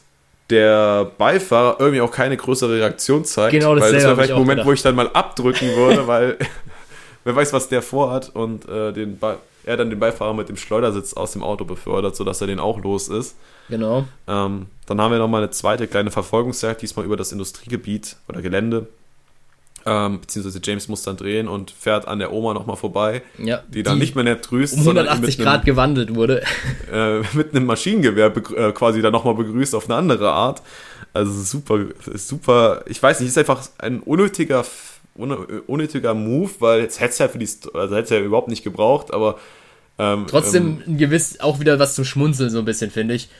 Ähm, Genau. Also auch wieder eine ganz gut umgesetzte Szene, auch wenn es es absolut nicht gebraucht hätte, aber Ja, vor allem, es bleibt hängen. Es bleibt halt super hängen Ja. ähm, im Gedächtnis und äh, es ist auf jeden Fall eine Szene, die ich immer mit diesem Film verbinde. ja, auf Ähm, jeden Fall. Weil, ähm, gut, aber wie gesagt, Verfolgungsjagd über dieses Industriegebiet und dann fährt James auf einen vermeintlichen Kontrahenten zu, also auf andere Scheinwerfer Genau. und ähm, bis, auf, bis zum letzten Moment versucht er ihn dann noch mit den Maschinengewehren abzuschießen ähm, und will dann ausweichen und macht eine Bruchlandung in die Wand und stellte sich am Ende raus, es war gar kein Kontrahent, sondern es war ein Spiegel. Davor ist mir noch was aufgefallen, ich weiß nicht, ob dir Ja. das auch aufgefallen ist, da hatten wir wieder die schöne Zeitraffer ähm, Ja, ja, genau. drin und die fand ich wieder sehr unschön, muss ich sagen, weil man es da extremst gesehen hat. Also ja, gibt es heutzutage natürlich bessere Möglichkeiten. Ich weiß nicht, wie es damals war, finde ich natürlich in, in diesem einen Punkt nicht so gut gealtert. Äh, ist jetzt auch kein Beinbruch, aber ja, also ich finde, da sieht man schon, dass irgendwas nicht, nicht so richtig stimmt. Ja, ich muss sagen, ich fand es nicht so, also ich finde das bei, bei, bei dieser Fahrt deutlich angenehmer zu sehen, äh, weil es mir einfach als Zuschauer klar macht, okay, er ist einfach super schnell unterwegs. Ja, Ähm, ja klar, gut, das Und stimmt. bei Liebesgrüße aus Moskau waren das halt in Situationen von Handgemenge und das finde ich schwierig, weil da fällt es halt super auf und ähm, ja, also verwirrt er. Ja. Ja, ich Ähm, fand es in dem Fall, stimmt. also im Handgemenge finde ich es tatsächlich auch schlimmer, da gebe ich dir recht, aber ich fand es in dem Fall leider auch ein bisschen, ich weiß nicht, ob man es sich noch hätte anders ähm, darstellen können, aber ja, ist mir auf jeden Fall aufgefallen und fand ich ein bisschen schade, aber jetzt auch kein, keine Einstellung, die den Sch äh, Film super schlimm macht oder so, also ganz im Gegenteil. Ich habe da noch Kritik an der Schweizer Baukunst. Äh, Ja, weil ich, ja, ich es weiß, ist worauf sehr du hinaus seltsam, wenn, wenn, wenn James in eine Wand reinfährt und die dann komplett zusammenbricht. Ja. Also so stückweise zusammenbricht, aber dem Auto im Großen und Ganzen nicht so viel passiert ist. Ja, ähm, stimmt. Aber vielleicht, weil es gepanzert war. Es ist ja schon ein krasses Auto. Ach so, okay.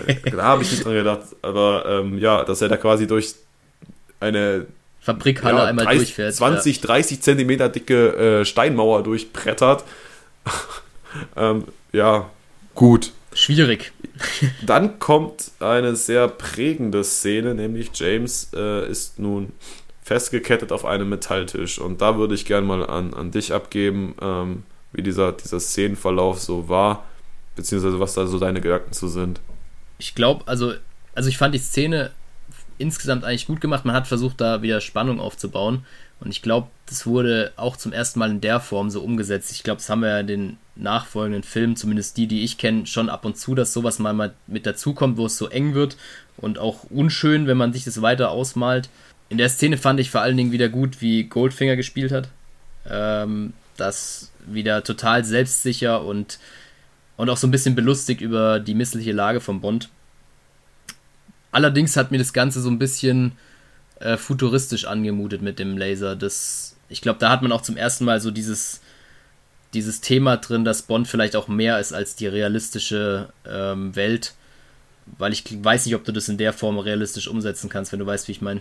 Ja. Genau, aber fand insgesamt die Szene aber gut, weil du da halt so ein bisschen das Machtverhältnis, vielleicht wie es in dem Moment dargestellt ist, ähm, gezeigt kriegst. Oder ja, dass, dass Goldfinger vielleicht gerade ein bisschen die Oberhand hat äh, und Bond sich mal überlegen muss, wie er das Ganze vielleicht auch wieder auf seine Seite zieht. Gib mir gerne mal, was du da, also gerne mal deine, deine Überlegungen dazu. Vielleicht wolltest du auch auf was anderes hinaus. Nee, auf, ich wollte auf gar nichts hinaus eigentlich. ich wollte einfach nur wissen, weil ich finde, das ist so auch eine super prägende Szene ja, im Film gewesen. Stimmt. Ähm, dieser, dieser Laser, der dann halt ähm, Bond in der Mitte durchteilen soll, angefangen beim Schritt. Also gerade als Mann natürlich eine super unangenehme Stelle. Ja, wobei ähm, ich glaube, alles andere auch nicht angenehmer ist mit dem ganzen Gerät, aber es verdeutlicht nochmal die missliche Lage auf jeden Fall.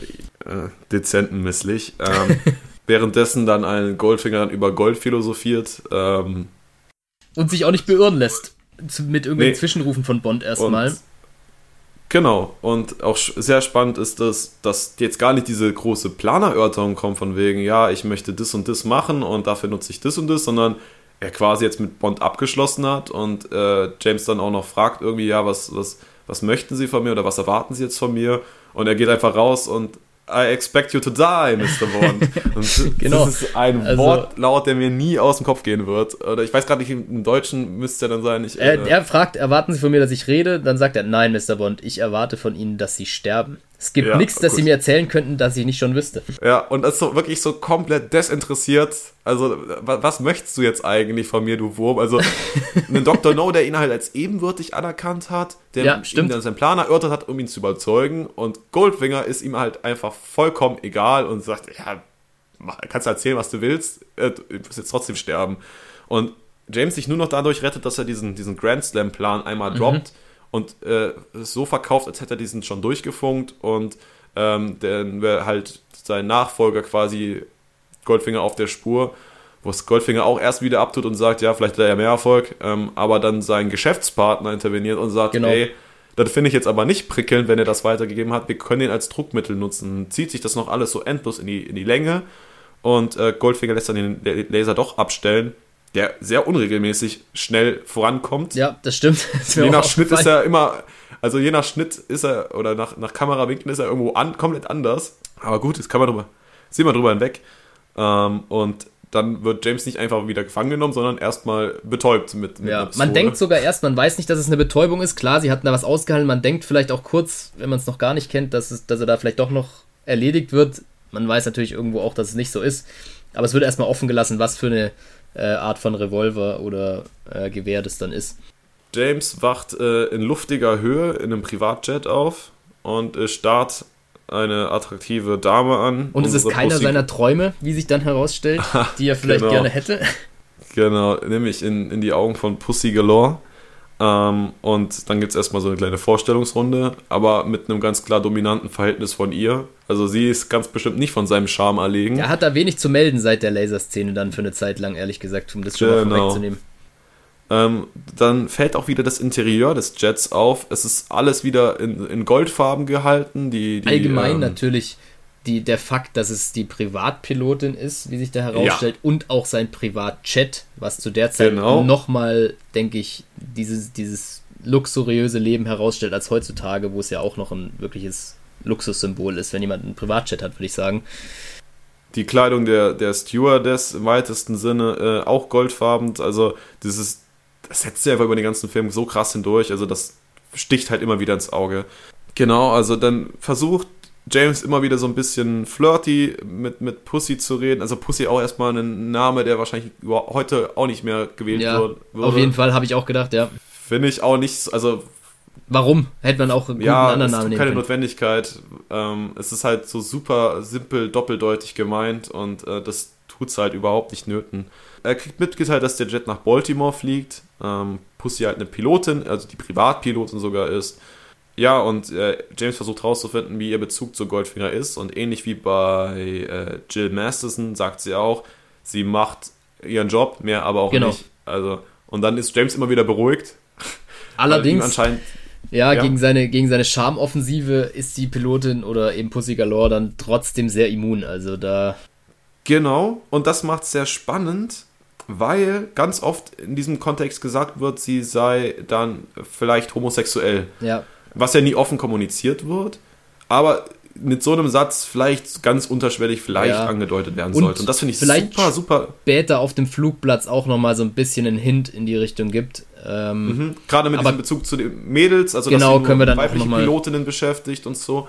Also es ist jetzt, jetzt super rein interpretiert alles und ähm, ja, super schwierig. Aber ich finde es, wenn das der Gedanke war, wirklich dieses Bild zu verschaffen, für diese Zeit super, super fortschrittlich ja, gedacht. Für, einen Film, für, für, eine Reihe, die sonst sehr platt ist in ganz vielen. Aber vielleicht äh, ist es auch deshalb dann so dezent gemacht, weil der in dem Fall der Produzent da eine Absicht hatte, die aber mhm. damals vielleicht noch nicht so offenkundig darlegen wollte oder konnte, wie man es heute vielleicht machen könnte.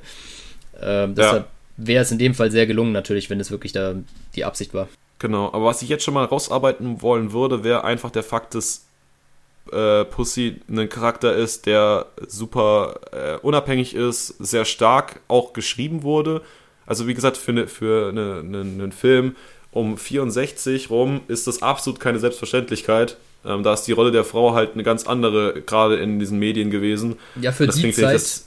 sehr, ja. sehr fortschrittlich tatsächlich. Für die Zeit ähm, verkörpert sie fast schon ein bisschen was Männliches dann, oder dieses typische männliche Bild, so ein Stück weit aus der Zeit, aber ja, auch, dass sie sich von Goldfinger, klar, er ist ihr Arbeitgeber, aber jetzt nicht jemand, dem, den sie sich an den Hals werfen würde für, dafür.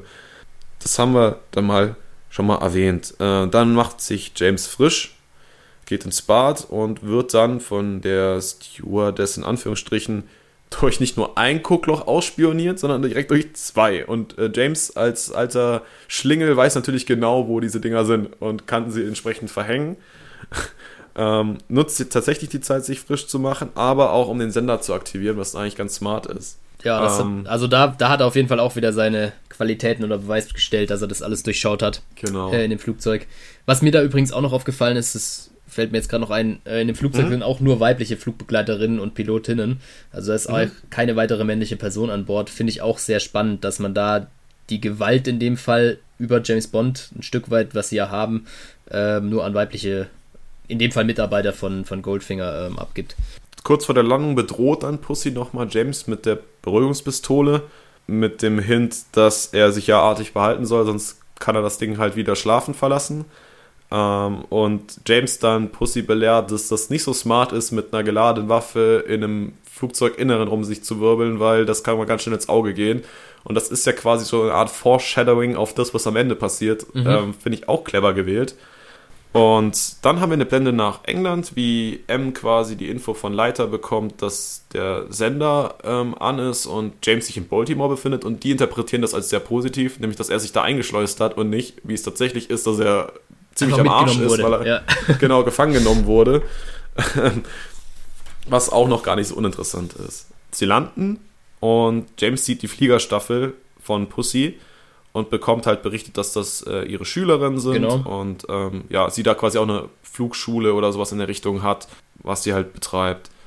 Und wird dann an Oddjob übergeben. Und diese Begegnung ist auch alles andere als freudig, weil James immer noch ziemlich abgefuckt ist, dass er quasi beide Mädchen, also das weiß er ja jetzt quasi, Ja. dass er beide Ja. umgebracht hat, beide Schwestern umgebracht hat und sagt dann auch ähm, zu, zu, äh, zu Pussy gewandt, Ja. ähm, kleine Mädchen wie sie bringt er, bringt er gerne um und äh, er, sie kontert und sagt, ja, aber auch äh, Jungs. Also, Ja, stimmt. ähm, Also auch da ist sie ist ihm zumindest auch wieder ebenbürtig so äh, redegewandtechnisch oder kontert ihm zumindest, äh, finde ich auf jeden Fall ein ganz, ganz spannendes Verhältnis, was wir so, glaube ich, davor zwischen James und irgendwelchen äh, Frauengeschichten noch nicht wirklich hatten. Dann gibt es diese kurze Szene, wie Pussy mit ihren Fliegerinnen redet Genau. über diese Generalprobe. Und da fand ich diese Outfits ein bisschen seltsam, weil das Ja. hat eher was von Star Trek oder sowas. Irgendwie. Wir sind im Ja, Raumschiff auch- unterwegs. Auch die ganze Szene fand ich nur bedingt gelungen. Ich, ich möchte das jetzt nicht falsch verstanden wissen, äh, dass, dass da jetzt nur Fliegerinnen drin waren. Das, das hat mich gar nicht gestört, aber die Szene wurde so ein bisschen verniedlicht irgendwie äh, und hatte sowas eher weggehend von dem, was eigentlich der Auftrag von denen war, in Richtung, die Mädels müssen halt möglichst sexy sein, aber waren irgendwie auch ein bisschen kindisch noch so ein bisschen, hatte ich so das Gefühl. Also es war so eine ganz komische Mischung, die ich, wo ich die Absicht nicht so richtig verstanden habe, ehrlich gesagt. Aber ähm, ja, James wird dann äh, zum Gestüt gebracht und wird da in eine Zelle eingesperrt. Das können wir kurz einfach zusammenfassen. Äh, das Gestüt ist natürlich riesengroß, äh, sieht auch wieder millionenschwer aus, Natürlich. mit vielen Räumlichkeiten. Und wieder ein Ausdruck natürlich seines, seines Reichtums von Goldfinger, wo man auch sagt, ich glaube, Mhm. Pferde ist eh auch so ein bisschen so ein Luxus. Auch wieder nicht falsch verstehen, aber ich glaube auch eher sowas Gehobeneres, weil man sich ein Pferd erstmal leisten muss, äh, können muss. Ähm, und er hat ja gleich ein ganzes Gestüt. Also ich denke auch, das ist wieder so ein Ausdruck von, von der Welt, in der oder aus der Goldfinger entspringt. Genau, und Goldfinger hat währenddessen zu einem großen Sponsorenmeeting eingeladen. Ähm, in einem riesigen Aufenthaltsraum oder Wohnzimmer oder was das sein Man weiß soll. es nicht genau, aber auf jeden Fall, ja, spannendes, spannender Raum. Die Sponsoren sind sich untereinander auch nicht so grün, also es sind anscheinend verfeindete Gangs unter anderem dabei. Äh, Goldfinger erklärt sein Vorhaben, nämlich, ähm, beziehungsweise die fordern erstmal ihr Geld. Er hat wohl jedem Sponsor eine Million äh, Dollar versprochen, ähm, sagt jetzt aber, hey, die könnt ihr jetzt zwar haben, aber ich biete euch das Zehnfache an, wenn ihr mich jetzt bei meinem Plan unterstützt.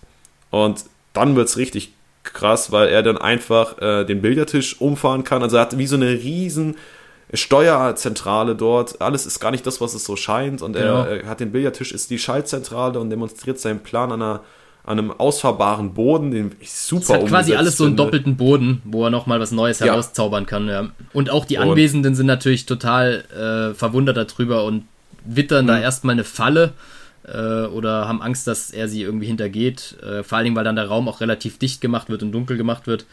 Und da natürlich so ein bisschen, ja, Panik ist vielleicht zu viel, aber so ansatzweise entsteht. Ähm, vollkommen richtig. Äh, und dann haben wir wieder die Blende zu Bond, der in seiner Zelle hockt und jetzt quasi den Wächter verarscht, äh, auf eine Art und Weise, die ich nicht ganz nachvollziehen kann, weil er da immer wieder mit ihm spielt und auf einmal ist er weg. Der Wächter Genau, kommt rein und Bond ist über ihm. Genau. Und wie kam er Aber hoch, ohne, Erstens ohne das- im Fenster gesehen zu werden? Erstens das. Und zweitens, warum geht der da rein? Warum geht, warum geht die Ja. Wache da rein, wo ich weiß, dass das schon kein ganz schlechter Agent ist, ja? Das müssen die ja aufgeklärt worden sein. Und wo soll Bond hin sein, wenn er nicht Genau. in seiner Zelle ist? So, warum Ja. gehe ich rein? Das habe ich nicht verstanden. Also, nee, das habe ich nicht verstanden. James kommt dann unter diesen ausfahrbaren Boden und kann dann Goldfingers vermeintlichen Plan belauschen. Der will nämlich mit einem Nervengas Delta 9 die Armee bei Fort Knox ausschalten, also betäuben angeblich. Ähm, und erzählt den Sponsoren halt genau das, dass, die, dass das einschläfend wirkt, was sich als Lüge rausstellt, weil es einfach tödlich ist. Ähm, und er möchte dann das Gold von Fort Knox klauen. Was auch nicht ganz der Wahrheit entspricht, aber dazu später noch mehr. Und diesen Plan notiert James auf einem, auf einem Zettel und äh, möchte den dann wahrscheinlich in die Außenwelt schleusen. Nimmt noch den Sender aus Ähm. seinem Schuh raus und versieht den mit dem Sender, dass der verfolgt werden kann. Genau. Und einer dieser Sponsoren, der Mr. Solo, möchte dem Plan nicht folgen und sagt, ich, ich will jetzt die Millionen, das ist mir alles zu, also was du da erzählst, das gibt eh nicht hinten und vorne nichts. Ähm, und äh, ja, Goldfinger geht mit Mr. Solo raus und sagt, er kommt gleich wieder und er kriegt jetzt sein Geld und kriegt tatsächlich ähm, in, in, sein, in ein Auto Goldbarren geladen im Wert von einer Million ähm, und trifft dann auf James, der mittlerweile von Pussy überwältigt wurde beim Bespitzeln. Was auch keine Selbstverständlichkeit ist, weil es erstmal offen gehalten wird, wer ihn da gerade überrumpelt hat. Ja, stimmt. Ähm, und man dann natürlich an Oddjob oder so denkt, aber dann war es am Ende Pussy einfach. Dann bei dieser herausführen, wird quasi der Raum, wo die anderen Sponsoren sich befinden, abgedichtet und alle werden durch Delta 9, wie sie herausstellt, vergast sogar und nicht nur betäubt. Ähm, was da schon auffällt, aber was dann später noch viel mehr auffällt, ist, dass dieses Gas ja super schnell wirkt. Da habe ich danach also, auch den Kritikpunkt noch gehabt. Also wir können es auch jetzt kurz also, super, super schnell. Also im Vergleich hatte, habe mich auch mal, mal ganz viel mit, mit Konzentrationslagern und so beschäftigt, wo dann halt mit Zyklon B gearbeitet wird, was halt super lang, und, also was halt nicht lang, aber sehr grausig und glaube so auch nicht, dass wirkt. es in der Form so schnell wirken kann tatsächlich. Und wenn es dann quasi 20 Jahre später schon ein Gas gibt, was da innerhalb von einer Sekunde die Leute tötet. Äh, Vielleicht noch am ehesten in dem geschlossenen Raum, dass es da schneller vielleicht wirkt als damals in den Kon Konzentrationslagern, das kann schon sein, aber in der Geschwindigkeit glaube ich nicht. Und auch später dann kommt, wird es ja nochmal eingesetzt, kann man vielleicht kurz vorwegnehmen, da unter freiem Himmel in der Form so schnell wirken, ähm, ja. fand ich nicht so gelungen. Ja, ähm, auf jeden Fall, dieses Gas gibt es auch gar nicht wirklich. Also Delta 9 ist kein real existierendes Gas. Also das hat man quasi für den Zweck erfunden. Äh, wie gesagt, Mr. Solo wird ausbezahlt und äh, James nutzt die Chance und steckt diesem Mr. Solo den Zettel und den Sender zu, genau. in der Hoffnung, dass er den in die Außenwelt irgendwie transportiert. Und Oddjob darf ihn jetzt dann angeblich zum Flughafen fahren. Äh, Leiter und Kollegen schnell schon weiß, dass es wahrscheinlich nicht der Flughafen sein wird. Ähm, ja, immerhin sind sie am Schild vorbeigefahren. Ja. Also ähm, Leiter und sein Kollege folgen dann Solo und Oddjob, weil sie mitbekommen, der Sender bewegt sich. Und äh, Oddjob tötet dann einfach Solo und fährt das Auto in eine, in eine Müllpresse, äh, in eine, in eine, ähm, eine, eine Schrottpresse. Danke. In eine Schrottpresse und lässt das Auto verschrotten. Damit auch den Sender zerstören. Ähm, und fährt dann das geschrottete Auto auch wieder zum Gestüt. Wo ich mich frage, warum? erstens, ja, das kann ich, das macht vielleicht noch Sinn, weil der Goldfinger gern sein Gold wieder haben möchte, das ja in dem Auto noch ja, drin ist. Nein, nicht warum, warum er zurückfährt. Warum bringt er den Typen aus diesem Gestüt raus, um ihn eine halbe Stunde später tot mit das kaputt. Also ist, ja. der Aufwand, das Gold da wieder ja. rauszufrimmeln, das ist doch viel ist, zu groß. Okay, ja, da, ja, nee, da habe ich gerade falsch verstanden. Ja, das habe ich auch Knall nicht ganz doch verstanden. einfach irgendeinem Nebenraum ab. Und ich habe auch nicht verstanden, dass ein ganzes Auto auf einmal also dass es so klein werden, gepresst werden kann, gar kein Thema, aber dass es dann noch in das andere Auto verladen wird und man es schnell durch die Stadt kutschiert. Also ich würde tatsächlich gerne wissen, warum man so einen Aufwand betreibt, das Gold, also du, er will ja das Gold wieder haben, klar. Aber das musst du dann halt auch wieder da raus, äh, äh Dingensen rausbekommen. Ja. Anstatt den einfach in dem irgendeinem Nebenraum, wenn er ihn rausführt, über den Haufen zu ballern, weil war ja nie angedacht, dass der diesen, diesen Hof lebendig verlässt. Also. Man hätte das auch im Nebenzimmer erledigen können, auf jeden Fall. Bond wird dann wieder in die Zelle verfrachtet, diesmal mit äh, gefühlten fünf Leuten, die ihn da mit einer Pistole bedrohen. Und äh, Goldfinger erklärt Pussy nochmal die Vorteile des Vorhabens und fragt, was sie mit dem Geld machen will, was sie dann bekommt. Und sie meint, sie will auf eine einsame Insel äh, und da auch für sich sein. Und, auch schon wieder ein ja. bisschen Vorgriff irgendwo. Äh, ganz am Ende hat man ja dieses Szenario dann auch schon wieder, äh, weil wir es ja vorhin auch davon hatten, dass es so ein bisschen ineinander verwoben ist. Auch wenn sie da wahrscheinlich eher unfreiwillig hinkommt, aber da kommen wir nachher nochmal dazu. Ähm, Bond, äh, nee, Quatsch, erstmal Leiter und sein Kollege sind jetzt an der Ranch und werden auch von Goldfinger gesehen. Der erst dachte, das sind irgendwelche äh, Leute, die ihm wegen seinen Pferden da bespionieren und dann aber drauf kommt, das könnten auch irgendwelche Leute sein, die was mit Bond zu tun haben diesen dann quasi aus der Zelle holen, um zu zeigen, dem geht's gut und äh, der, der hat ja alle Annehmlichkeiten, ja. die es so braucht. Ähm, und kriegt, äh, Pussy kriegt dann noch den Auftrag, äh, sich besonders aufreizend anzuziehen, um quasi dann Bond so ein bisschen zu betüddeln. Genau. Was sie dann auch einfach macht, das finde ich schon ein bisschen sehr schade, weil sie anfangs klar artikuliert, dass sie einfach nur diesen Fliegerjob für Goldfinger mhm. macht und sich jetzt da nicht für den prostituiert und das ist ja schon eher. Geht schon eher in die Richtung ja, dann, ja. Ja, aber gut. Ähm, aber wieder ein cleverer Schachzug natürlich vom, vom Goldfinger hier noch vielleicht zu erwähnen, dass er dann auch sagt, hier, wir schauen mal oder zeigen mal so den Bond, dass, dass da alles in Ordnung ist und äh, schütteln so vielleicht die, die weiteren Spitzel ein Stück weit ab oder beruhigen die ein Stück weit. Was ja auch klappt. Ja. Die sagen ja sofort, ach, das ist unser Bond, der alte Bond, der macht wieder seine, seine Spielchen da, dem geht es soweit ganz gut. Und damit ist genau. Leiter auch erstmal zufriedengestellt. Ja, und äh, James erklärt dann die Schwäche von Goldfingers vermeintlichen Plan, nämlich, dass, äh, dass es gar nicht hinhauen kann. Also, dass das ja viel zu lang braucht, alles. Und ähm, ja, das, das ja. mit dem Gas hat er auch direkt geschnallt, dass das nicht nur betäubend wirkt, sondern tödlich wirkt. Und äh, Goldfinger klärt ihm dann, dass das auch gar nicht der Plan war, das Gold zu stehlen, sondern dass er es atomar verseuchen möchte oder nuklear verseuchen möchte, um da quasi eine Monopolstellung in den USA zu halten oder Und dass sein Gold zumindest genau, an Wert seinen eigenen Wert, zu gewinnt. steigern. Und äh, da kommt er auf diesen Mr. Ling, ja, jetzt habe ich es doch, ähm, Mr. Ling zu sprechen, den wir ja schon in der Schweiz gesehen haben, der anscheinend ein Spion der Gegenseite ist und auch James äh, identifiziert hat als Spion vom MI6. Genau. Also dann wird dieser ganze Plan viel nochmal Da richtig wird er- deutlich. Das ist das, was du vorhin vermisst hast. Da wird er dann mal aufgelöst. Äh, aufgelöst. Genau. In, der, in der Laserszene hast du ja noch gesagt, da wundert es dich, dass nicht schon der Plan so ein bisschen aufgelöst wird. Also, das ist insgesamt, finde ich, auch gut gelungen. Der Bösewicht ist von Anfang an dabei und es bleibt trotzdem immer spannend, weil man halt so miterfährt, ähm, wie und was. Und auch, obwohl der Plan so ein Stück weit klar ist, kriegt man immer wieder neue Fakten. Also, das finde ich schon gut gemacht. Und es wird erst recht spät aufgelöst, was ganz genau der Plan ist. Also, jetzt hier in dem Fall, das ist ja 20 Minuten vor Ende oder so, glaube ich. Dann ist es ja noch so, dass Goldfinger James mitteilt, dass er so oder so gewonnen hat. Also allein durch diese, diese Bombe er jetzt jegliches Druckmittel in der Hand hat und für James es eh kein gutes Ende nimmt. Selbst wenn er es irgendwie schafft, rauszukommen oder irgendwie draußen zu erreichen, dann zündet, dann zündet Goldfinger die Bombe halt woanders, und, um Leuten damit Schaden zuzufügen.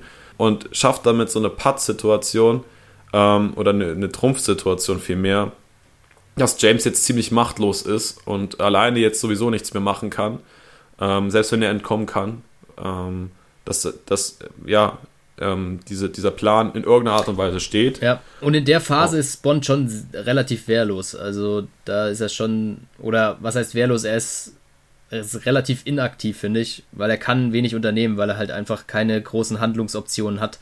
Ja, vollkommen richtig. Ja, dann darf, äh, kommt Pussy wieder und ähm, ja, schmeißt sie auch so ein bisschen an James ran, Mhm. beziehungsweise sagt dann auch, sie hat jetzt Freizeit und ist jetzt nicht beruflich eingebunden. Und, da ist wieder äh, so ein bisschen die Frage, macht sie das in dem Fall dann von sich aus oder weil es Goldfinger gesagt hat? Ich finde, es wird da auch zum Beispiel nicht ganz klar. Ja, was dann nur ganz schwierig wird, ist diese Rangelei im Stroh. Ähm, wo es dann anscheinend ja zu, zu einem Geschlechtsakt kommt, aber das hat halt hart was von der Vergewaltigung. Ja. Vor allem, Also- wie er sie versucht festzuhalten oder festhält äh, und zurückhält, dass sie aus dem Schuppen oder was auch immer das ist, Heuspeicher, äh, rausgehen kann. Ja, Finde ich nicht, nicht so eine schöne Szene, ehrlich gesagt. ja, finde ich überhaupt nicht geil. Ähm, vor allem, weil du sie halt so stark aufbaust und auch noch dieser Anfang dieser Szene, dass sie sich da gegenseitig äh, mit einer, mit einer, mit einem Judo-Move quasi auf, auf, auf, den- auf das Stroh befördern. Okay, aber Ja, dann wenn's wird es da, ja halt. Da gibt es ja auch gerne Szenen, wo es dann dazu kommt, irgendwie, dass man mehr für den anderen anscheinend dann findet, auf, von einem auf einen anderen Moment. Und das wäre auch alles fein gewesen, aber äh, wie es danach zwischenzeitlich kurz weitergeht, finde ich eben, wie du auch schon gesagt hast, sehr schwierig. Also, Ja. Also ich finde, damit machst du halt auch diesen starken Charakter irgendwie kaputt. Also klar, du behältst dann bis zum Ende auf, dass sie sich wehrt, aber dadurch kommt dieses Bild von, von einer Vergewaltigung oder e- sowas viel eher an den Kopf gerückt, als die ist jetzt ein starker, unabhängiger Charakter und möchte das. Also, ja, auf jeden Fall. Wobei sie dann letztendlich doch ihm verfällt, äh, so ganz am Ende. Sieht man ganz Ja. kurz, dass sie es dann doch eben nicht nur über sich ergehen lässt, sondern vielleicht auch was damit anfangen kann. Aber ja, und ja, dann sind wir am nächsten Tag und die Operation äh, Grand Slam beginnt mit der Fliegerstaffel, die startet und äh, mit dem Nervengas quasi einmal über dieses äh, Lager von Fort Knox hinüberfliegt und sämtliche Militärs und andere Leute dort mit dem Nervengas vermeintlich tötet. ja. Und ich weiß noch, beim ersten Mal gucken dachte ich, oh Gott, wie schlecht fallen die denn da alle um? Also wie, wie schlecht das Genau ist. dasselbe habe ich ähm, auch gedacht. wie richtig schlecht gespielt quasi. Und natürlich dann jetzt die Frage, wie, wie, was hat das Ding, Gas für eine Schwere, dass das so schnell absinkt, Genau. dass die da wirklich sekündlich alle Ja, umfallen. und vor allen Dingen in, in freier Luft fünf Flieger reichen für ein Gebiet von Ja. relativ großem Ausmaß. ja, vor allem hatten die jetzt auch nicht so unfassbar große Flaschen da dran hängen. Also, Das habe ich auch gedacht. Vor allem beim zweiten Mal schauen habe ich gedacht, so, ja, das weiß ich nicht, ob das ausreicht, aber irgendwie mussten die sie Proportion, ich, egal, die Proportion hätte man vielleicht mal arbeiten können. Ja, weil die Idee an sich von der Story finde ich aber eigentlich nämlich gut. Ja. Die Umsetzung ist vielleicht so ein bisschen das, was man, was man bemängeln kann, weil dass man das so macht, sage ich jetzt mal, kann man drüber nachdenken. Also, Die sind dann auf jeden Fall alle nicht mehr aktiv und Goldfingers Leute rücken mit Jeeps und LKWs an, verkleidet noch so ein bisschen als Militär und sprengen das ähm, Eingangstor dann auf. Und anschließend mit diesem Laser, den wir ja schon kennen, wird der Zugang zum, zum eigentlichen Fort Knox quasi aufgeschnitten und dann rausgezogen. Erst dann landet Pussy mit Goldfinger und ja. ich glaube mit Ling und der, dem, dem Zünder der Bombe, ähm, die dann auch scharf gemacht wird. Ich glaube auf 360 Sekunden ja, gestellt genau. wird. Und diese 360 Sekunden nutzt dann die Armee von Goldfinger, um quasi in den Tresor einzudringen und die Bombe zu positionieren. Und nicht nur das.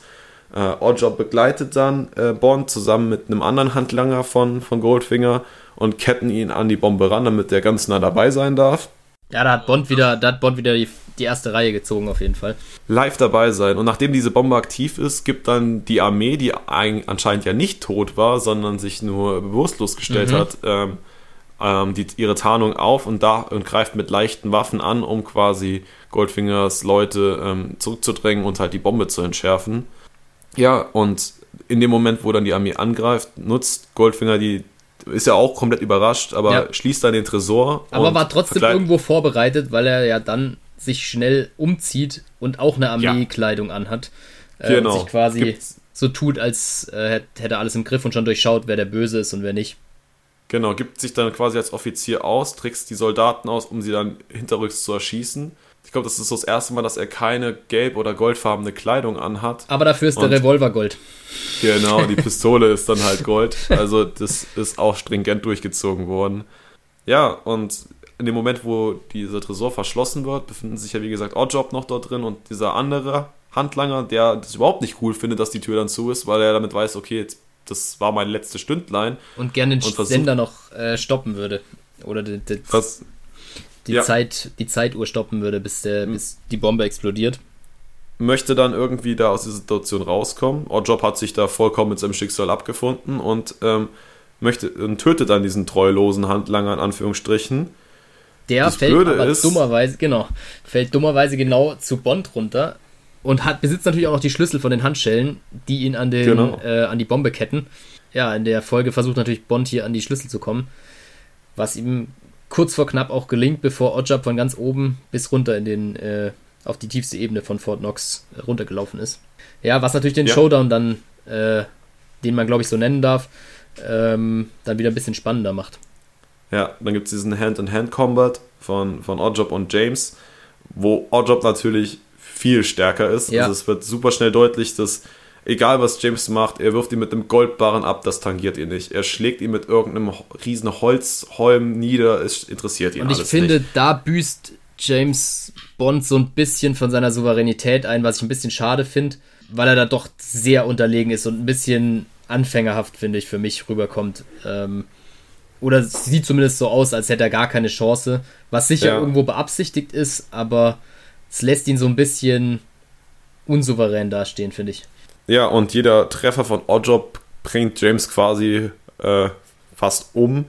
Ja. Ähm, da habe ich auch noch den Side-Fact zu, dass der, der, der Schauspieler, also Harold Sakata, ähm, tatsächlich ein, ein japanisch-amerikanischer Gewichtheber und Profi-Wrestler mhm. war. Okay, dann macht Sinn, dass Zeit. Bond keine Chance hat. ja, und auch tatsächlich bei Olympia oder so auch abgeräumt hat. Also der hat echt Kraft und hat dann, das war so sein Einstieg in, in, in, in eine Filmkarriere oder Fernseh- und Filmkarriere. Und ähm, anderer Punkt ist, dass, es, dass sich Sean Connery während dieser Kampfsequenz mit Sakata am Rücken verletzte. Ah, okay. Und der Vorfall zögert halt die Dreharbeiten massiv in die Längen. Und ähm, es wird auch behauptet, dass Connery die Verletzung nutzt, um halt mehr Geld aus der Produktion ah. rauszuquetschen für sich, äh, für zukünftige Filme. Ja. Und ähm, Connery, Connery sagt auch, dass die Verletzung äh, schwerwiegende Folgen bei ihm hatte, also dass er die seine, sein ganzes Leben dann quasi mitgenommen hat und äh, ihn sehr eingeschränkt hat tatsächlich, ja. äh, weil Sakata halt ja ähm, kein, nicht so einen richtigen Plan hatte davon, wie das am, am, am Set abläuft mit Kämpfen, mit, so, mit so Showkämpfen. Ja. Ja, wenn ja, wir gerade schon bei Side Facts sind, da habe ich auch noch einen zu den Goldbarren. Ich weiß nicht, ob du den gesehen hattest irgendwo. Ja. Das waren tatsächlich keine echten. Es hieß ja am Anfang irgendwann, dass es 16, 16 Billionen wert in dem Fort Knox ist und das haben sie ja versucht nachzustellen ähm, haben dafür aber einfach nur äh, goldüberzogenes Metall, glaube ich, genommen. Sehr gut, das war unsere kleine Side-Fact-Runde. Genau. Dann ähm, sind wir jetzt wieder beim, beim, ja, beim Showdown oder beim Kampf zwischen Bond und Oddjob. Ähm, Oddjob verwirft, ich weiß nicht, einmal oder zweimal seinen Hut ähm, mhm. knapp an, an James vorbei. Einmal und durchtrennt und dabei ähm, eine, eine äh, Elektroleitung, Starkstrom wahrscheinlich. Genau, die nicht ganz, ganz unwichtig ist für den späteren Verlauf ja. oder das, was gleich kommt. Und äh, auf einmal hat James diesen Hut in der Hand und das war das erste Mal, dass Oddjob ein bisschen Angst oder Panik im Gesicht steht. Also, dass ihm jetzt klar ist, okay, wenn der jetzt, jetzt hat er gerade die Übermacht, also Goldbarren, egal, irgendwelche anderen Sachen, egal, Schläge sowieso egal. Äh, der Hut, der, der macht Hut, ihm auch Angst. Und Bond verwirft den dann tatsächlich knapp und er bleibt äh, zwischen den Metallgittern vor dem Gold stecken. Genau. Ähm, der sieht sich jetzt wieder in der Oberhand möchte seinen Hut holen und James nutzt die Gelegenheit und denkt, kommen wir wieder zum Anfang, nämlich ja, elektrische Leitfähigkeit, ja. ähm, hält das Stromkabel an, an das Gitter und Oddjob wird erstmal schön gegrillt. Ja, dann hat James die Chance oder nutzt die Chance, die er hat, die Bombe zu entschärfen, äh, braucht ewig lang, um allein dieses Schloss aufzu, aufzuhebeln, ja. währenddessen dann die Armee schon äh, Goldfingers Männer übermannt und sich Zugang zu verschafft. Und in den letzten Sekunden versucht James dann auch noch die Bombe zu entschärfen. Und das finde ich tatsächlich sehr gut, äh, dass er keine Ahnung hat, wie das geht. Ja, das ist mal realistisch, ja. Genau, mal realistisch ist, dass er halt nicht alles kann und alles weiß. Und da wie, wie jemand wie wir jetzt stehen würde, äh, wenn ich, kann ich das vielleicht anhalten, kann ich da vielleicht mhm. irgendwas machen? So, und dann ein äh, anscheinend Entschärfungsexperte kommt und. Äh, Aber den simplen Bombe. Ausschalter wählt, der, genau. den man so hat nicht kommen sehen. Also. Bei, bei natürlich 007 Sekunden. Also ja. da ist, ist schon stark. Ja, und dann haben wir die letzte Szene oder den letzten größeren Block. Ähm, die Gefahr ist vermeintlich gebannt, aber Goldfinger ist entkommen. James wird zum Präsidenten eingeladen und darf äh, mit einem Privatjet dorthin fliegen, um ausgezeichnet zu werden, was auch immer. Da verabschiedet sich dann noch am, an der Rollbahn von Felix. Blöd ist nur, dass das Flugzeug von Goldfinger und seinen Leuten gekapert wurde. wurde, ja. Ja, und äh, Goldfinger dann irgendwann rauskommt in seiner Uniform mit der goldenen Pistole und James umbringen will. Ähm, und erklärt ihm nun auch, jetzt möchte er ihn umbringen und dann setzt er sich nach Kuba ab ja. äh, und hat dann seine Ruhe. Äh, Bond fängt wieder mit der Belehrung an ja, von Schusswaffen genau. in Innenräumen. und, da kennt er äh, sich gibt, mittlerweile aus. Genau, und es gibt dann einen kleinen Kampf, wo sich ein Schuss löst äh, und eine Scheibe zerstört und durch diesen, diesen Druck, Druckverhältnis Goldfinger aus der Kabine rausgesaugt wird. Bond aber nicht. Der kann ja. sich relativ gut da festhalten. Äh, vielleicht hat er damit ja. gerechnet, ich weiß es nicht. Äh, und Goldfinger damit qualvoll äh, stirbt und äh, Bond die Gefahr vermeintlich bannt, das Flugzeug aber jetzt unsteuerbar ist und nicht mehr hochzuziehen ist. Er geht in die, in die, was ist denn, Pilotenkabine oder so. Das Cockpit vorne, genau. so heißt es, genau. Ins Cockpit natürlich. Äh, und äh, sieht dort Pussy, die natürlich auch keine Chance hat, das, das ähm, Flugzeug zu stabilisieren. Ja. Und ähm, Felix und Konsorten verfolgen den Flug auf dem Flugradar und man sieht kurz vor, vor der Bruchlandung einen weiteren Punkt auf dem, Punkt, Radar, genau auf dem Radar, ja. ja. der sich als Fallschirm anscheinend herausstellt und die beiden schaffen es dann mit einem Fallschirm äh, dem vermeintlich sicheren Tod zu entgehen. Und jetzt wieder das klassische Ende eines Bond-Films. James mit, mit seinem Bond-Girl, in dem Fall Pussy, zusammen auf womöglich einer Insel oder ähnlichem. Ja, das war das, was ich ähm, vorher meinte, wo sie ja schon so ein bisschen angekündigt hat, hat dass sie da gern wäre. Ich finde, ja. es mutet ein bisschen nach Insel an, aber kann natürlich auch nicht sein. Das ist Interpretation. In, in vertrauter Zweisamkeit und. Ähm, und er lässt sich ja, lieber später als früher retten. Mal wieder, genau. Es wird nach ihm auch aktiv gesucht. Pussy möchte auf sich aufmerksam machen und James äh, sagt: Ja, das können wir auch später, später, machen. Ja, äh, erstmal andere Sachen. Ähm, haben, dieses Element kennen wir ja schon ganz gut. Ähm, und dann genau, abschließend dann, kommt natürlich nochmal der Goldfinger-Song in voller Länge. Auch gut gemacht. Genau, mit dem Outro. Ja. Und ähm, James Bond will return at Thunderball, beziehungsweise Feuerball. Genau, und da, da noch kurz die Frage oder die Anmerkung, es war auch wieder so ein Showdown, der, finde ich, ein bisschen geteilt war. Ich weiß nicht, oder welch, welchen du, vielleicht nochmal kurz als Frage, welchen du da als Showdown, als richtigen ähm, einstufen würdest, eher im Fort Knox oder im, Flie im Flieger? Wobei der im Flieger ein bisschen um, ähm, kurz gekommen ist. Ja, aber ich, also das wird ja auch gleich beim Ranking deutlich, dass der Schurke diesmal ja einen Handlanger hat, was so einen richtigen Schurk natürlich ausmacht. Und ein Schurke selbst, warum soll der sich die Hände schmutzig machen? Dafür ja, hat der andere. Das stimmt. Und dementsprechend sehe ich das viel mehr als, als Showdown, dieser, dieser Kampf mit Oddjob. Würde ich aber, ähm, würde ich auch so einschätzen, ja. Und dieses ganze Drumherum, also als Showdown beginnt für mich quasi in dem Moment, wo sie mit dem Gas über, über Fort Knox ja, fliegen genau, und endet genau. ähm, eigentlich beim Bombenentschärfen, wenn man großzügig ist, dann wahrscheinlich nach dem Flugzeug. Ja. Wobei es auch wieder ein Stück weit gut gemacht ist, weil man denkt, so, ah, ist alles vorbei und dann setzen sie nochmal einen kurz drauf, ähm, dass doch nochmal Goldfinger auftaucht, weil ich finde, man hat ihn kurz aus den Augen verloren und macht sich aber auch nicht wirklich Gedanken, wo der Gute eigentlich jetzt ist. Ähm, und erst in dem Moment, finde ich, wo der Flieger abhegt, denkst du dir so, hey, da war noch irgendwas. Ähm, also finde ich auch von der, von der Spannung her eigentlich nochmal ganz gut gemacht. Ah, was mir noch einfiel, ist äh, zu Fröbe, dass der ernsthafte Bedenken hatten wegen dem, wegen dem Nervengas äh, in Assoziation zur halt äh, NS-Zeit okay. mit, mit, den Konzentrationslagern ja. und er als Deutscher ja. dann halt ein schwieriges, Stand, ein schwieriges Standing hat und äh, es auch tatsächlich so war, dass er äh, Mitglied der NSDAP war eine lange Zeit, äh, aber vor vom Krieg äh, schon ausgetreten ist, ähm, weswegen der Film auch in, ich glaube, Israel verboten war, ja, okay. jahrelang und ähm, das dann erst aufgehoben wurde, als sich herausgestellt hat, dass Fröbe über die, über die Weltkriegszeit quasi Juden auch geholfen hat oder einer jüdischen Familie zumindest Unterschlupf gewährt hat oder irgendwie sowas. Aber natürlich ist das äh, äh, gar nicht so, so weit weg, ähm, wenn ja, du da so eine Situation hab, hast hab oder sowas einbaust. Ich habe mir auch keine Gedanken drüber gemacht tatsächlich, aber es ist ähm, ja auch zeittechnisch nicht wirklich viel später. Es sind ja nee, äh, knapp 20 Jahre, also ja, also viele, die da zu der Zeit lebten, äh, haben das natürlich alles mitbekommen und dann ist es halt schwierig, wenn du einen Deutschen da hinstellst, der dann irgendwelche anderen vergasen möchte. Ich denke, da war sein Einwand berechtigt, aber ähm, ja, ich glaube, sie haben es dann noch irgendwie ganz gut hinbekommen, dass das jetzt nicht so im Fokus stand, sondern eher andere Dinge. Ja, das war Goldfinger.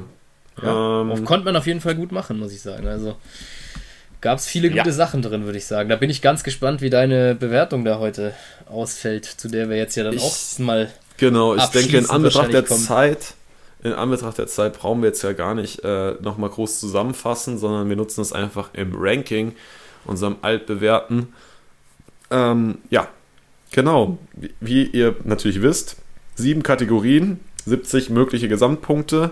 Und ja, wenn wir jetzt mit dem, unseren Punkten durch sind, versuche ich doch mal den Vergleich zu den vorherigen Teilen zu ziehen, oh ja, da um dann neue, vielleicht einen neuen Highscore oder halt eben nicht zu erstellen.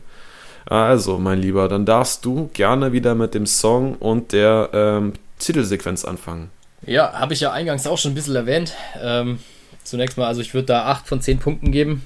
Knapp an der Grenze zu 9 tatsächlich, war mir nicht so ganz sicher, aber ich bleibe mal bei den 8. Wer weiß, was noch kommt. Äh, Find ist auf jeden Fall äh, sehr gelungen fand es, wie gesagt, besser als in Liebesgrüße aus Moskau gelöst, finde aber dieses Thema an sich mit, dem, mit den goldenen Figuren sehr stark auch. Äh, und ja, deshalb würde ich da 8 von 10 ganz solide geben. Ja, äh, ich bin bei 9 Punkten. Ich ah. finde, wie gesagt, den, den Song überragend und die Titelsequenz, ähm, also zumindest diese, diese goldene Person oder die goldene Dame, äh, super eingebunden. Die Projektion ähm, auch nicht kein schlechtes Element, wäre vielleicht bisschen mehr visuell noch was gegangen, was, was dann halt den Punkt ausmacht, aber ja, neun Punkte sind ordentlich. Sind sehr ordentlich, ja. Kann man sich gut mit sehen lassen. Dann darfst du jetzt auch nochmal den Darsteller bewerten. Ähm, Bond-Darsteller fand ich, hat mir, also ich habe schon währenddessen gedacht, richtig gut gefallen. Nur die Abzüge, also ich gebe ihm acht Punkte von zehn. Die Abzüge kommen dadurch zustande, dass ich finde, er ist ein bisschen zu hilflos zwischendrin. Da zieht sich ein bisschen auf der Range und so. Da geht mir seine Souveränität ein bisschen zu arg weg hat aber weniger mit dem Schauspieler zu tun, als mehr mit der Rolle wahrscheinlich. Ansonsten, ich finde zum Beispiel diesen, diesen, diese witzigen Szenen, gerade am Anfang auf dem Golfplatz, ähm, bei der Waffenausgabe äh, mit Q und, und auch mit M und Moneypenny, die sind schon sehr gelungen. Also ich finde, da spielt er richtig, richtig gut und deshalb 8, ja. Mhm. Ich bin nochmal bei 9, aus dem Grund, ähm, was ich bemängelt hatte, war so ein bisschen dieses Empathie-Ding in den vorherigen. Ähm, und das war halt deutlich stärker jetzt ausgerichtet bei dem Tod von Tilly und mhm. bei Jill und ja. ähm, sowieso. Ja, also Punkt. man hat gemerkt, er war ein bisschen angefasst und es hat ihn ein bisschen mehr vermenschlicht. Trotzdem haben wir diese ganzen Charakteristika gehabt mit, mit äh, Moneypenny, mit Q, ja. äh, mit M auch und ähm, der Charme war da. Ich gebe aber dir recht, er war dann streckenweise mehr oder weniger nicht mehr so eingebunden, da ging es eher um andere Personen, mhm. was ich auch nicht schlimm finde. Nee, also finde ich mal prinzipiell auch nicht schlimm, aber aber da war halt wirklich für ihn so eine tote Zeit und was ihn auf jeden Fall einen Punkt gekostet hat, war dieses Vergewaltigungsding. Ja. Ähm, auch wenn er wahrscheinlich Punkt, als Schauspieler da nicht viel zu kann, das wurde wahrscheinlich einfach so reingeschrieben, aber das, ja. Ja, ist halt nicht, nicht so. Sein. Musste nicht so sein. Gut, dann äh, Bond Girl. Bond Girl schwierig fand ich, weil es halt nicht das klassische Bond Girl war. Es war zum ersten Mal, dass sie wirklich zur, zur Gegenseite gehört hat.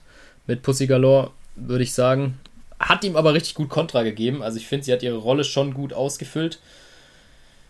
Bin so ein bisschen hin und her gerissen irgendwie. Also da habe ich mich ganz schwer getan, das zu bewerten. Wahrscheinlich jetzt auch ein hartes Urteil. Ich würde nur sieben geben, weil es für mich so ein bisschen das Klassische gefehlt hat und sie auch, ja, ich, ich die ganze, das ganze Bond-Girl in dem Fall da nicht so ganz durchschaut habe. Was mir wiederum aber gut gefallen hat, dass sie auch ein bisschen selbstständig war. Deshalb bin ich so hin und her gerissen. Ich denke, da ist sieben ein ganz guter Mittelweg mit Tendenz zur 8 wahrscheinlich. Weil ich finde, so schauspielerisch und so hat sie schon gut gemacht. Also, ja. Sag mal gern, was du davon hältst. Vielleicht siehst du es ähnlich, vielleicht auch bin ich da auch wieder eine, eine Blutgrätsche eingegangen. Ich weiß es noch nicht. ich bin da wieder bei meinen neun Punkten. Ja, stabil. Also. ähm, ich kann es dir auch versuchen zu begründen, hoffentlich. Nämlich ganz einfach dadurch, dass ich halt finde, es ist äh, eine super stark unabhängige Frau bis zu einem gewissen Punkt. Das finde ich auch ähm, sehr gut, stimmt. Für die Zeit halt, wie gesagt, sehr fortschrittlich. Ähm, es büßt dann leider den Punkt ein, als sie dann so ein bisschen ähm, einknickt letztendlich und sich so James, was heißt ergeben gibt, aber ähm, ja, also dieses Ding dieser Homosexualität vielleicht was in Zügen angedeutet wurde, ja. komplett aufgegeben wurde für einen James Bond, weil der halt ein Charisma hat, dass man da seine Sexualität neu überdenkt, wenn es denn so gemeint ist. Wie gesagt, das ist alles rein spekulativ, aber ich, in meinem Interesse, also in meiner sein, ja. Interpretation wäre es halt so. Ähm, das ist auch einziger Kritikpunkt tatsächlich. Ansonsten, ähm, die macht ihr Ding, die ist nicht auf James angewiesen vor allem, das, was sie super eben, wichtig Das finde ich einen wichtigen Punkt, ja. Äh, sie ist nicht das Dummchen, was sich einfach nur im Bikini zeigen muss ähm, oder so, sondern wirklich eine super selbstständige ähm, ähm, Frau und ähm, ja, deswegen gibt es neun Punkte, weil ich boah, weiß auch gar nicht, ob da jetzt noch was viel Besseres käme. Aber wir halten uns die zehnmal ja. warm. Ja, ich bin ja, da, ähm. ich bin ja da auch wieder äh, in der Position, dass ich es auch noch nicht weiß. Also ja, mal schauen. Vielleicht etwas ja. hart dieses Mal, aber du rettest es dann im Gesamtranking vielleicht. Ja, du bist eher so der, der auf die Äußerlichkeiten achtet. Du wartest dann auf eine besonders attraktive Bond-Girl. ja, so ist das. Hier also, geht es dann okay. eher um die inneren Werte. Warten wir genau. mal ab. Vielleicht, vielleicht bestätigt sich ja dein Eindruck. Mal sehen. ich glaube nicht. ähm, Kategorie 4, der Schurke. Ja, also habe ich ja mehrmals erwähnt, gefällt mir richtig gut, finde ich eine sehr starke Besetzung allein mit, mit welchem Ausdruck er die ganze Zeit spielt ähm, und für mich eigentlich perfekt dieses, ja, so ein bisschen, er, er wird so unsympathisch, weil er halt so reich ist und sich so selbstsicher fühlt, aber genau das finde ich sehr richtig geil für einen ähm, Schurke und auch zusammen mit seinem Handlanger, der auch einen richtig guten Job eigentlich macht, äh, gebe ich denen auf jeden Fall hier die neun Punkte. Also da gab es für mich gar keine, gar keinen Zweifel. Aber die zehn habe ich mich auch nicht getraut zugegeben. Ja. Diesmal gebe ich sogar die 10 Punkte. Ja. Ähm, er ist halt, also wirklich, Goldfinger, absolute Legende. Ähm, ja. Es wird dieses Motiv des Handlangers richtig gut eingebaut und es ist nicht so ein Wischi-Waschi-Handlanger, der halt ja. einmal oder zweimal in eine Prügelei gerät, sondern da, der hat ein, ein, ein geiles Gimmick bekommen mit dem Hut ähm, der, der hat seinen großen Auftritt am Ende noch gehabt, also der war von Anfang an dabei. Und immer irgendwie ähm, im Hintergrund dabei halt auch, ja. Genau, wir haben den ja direkt im, im, im am Anfang ähm, eingeführt bekommen als Schatten und das wurde dann immer mehr aufgedröselt. Und Goldfinger selbst natürlich äh, äh, ja, überragend also gespielt. Es wird so deutlich, was da seine Intentionen sind, ähm, was er für ein Mensch ist und wie du schon sagst, man hat so eine absolute Antipathie zu ja. diesem, diesem Mann einfach, weil er so überheblich ist oder ähm, so selbst überzeugt und ah, das ist einfach super stark gemacht und ich glaube, da kommen nur noch ein, zwei andere äh, Schurken für mich persönlich ran, die ähm, da ihm Parole bieten könnten. Deswegen bin ich jetzt so, gebe ich ihm die 10. Äh, dann kriegen vielleicht andere auch noch eine 10. Dann ist das halt so. Ja, das darf Aber, ja so sein. Das ist ja alles Bestens. Genau. Also. Ähm, ich, ich weiß halt nicht, wo man da groß Abzüge machen soll. Also weiß ich nicht. Ähm, dann hätten wir den Showdown. Showdown ähm, fand ich insgesamt auch gut, weil du die Spannung halt die ganze Zeit hast ähm, und sind auch alle wichtigen Personen eingebunden, die alle verschiedene Tätigkeiten haben und wo auch nicht direkt klar wird. Also ich finde, es wird ja zum Beispiel auch nicht direkt klar, warum jetzt die Armee da eigentlich überlebt hat ähm, oder sich da nochmal einschalten kann. Das erfährst du ja auch erst im Show dann irgendwie, wo man dann weiß, ah ja, Pussy Galore hat da irgendwie Informationen weitergegeben.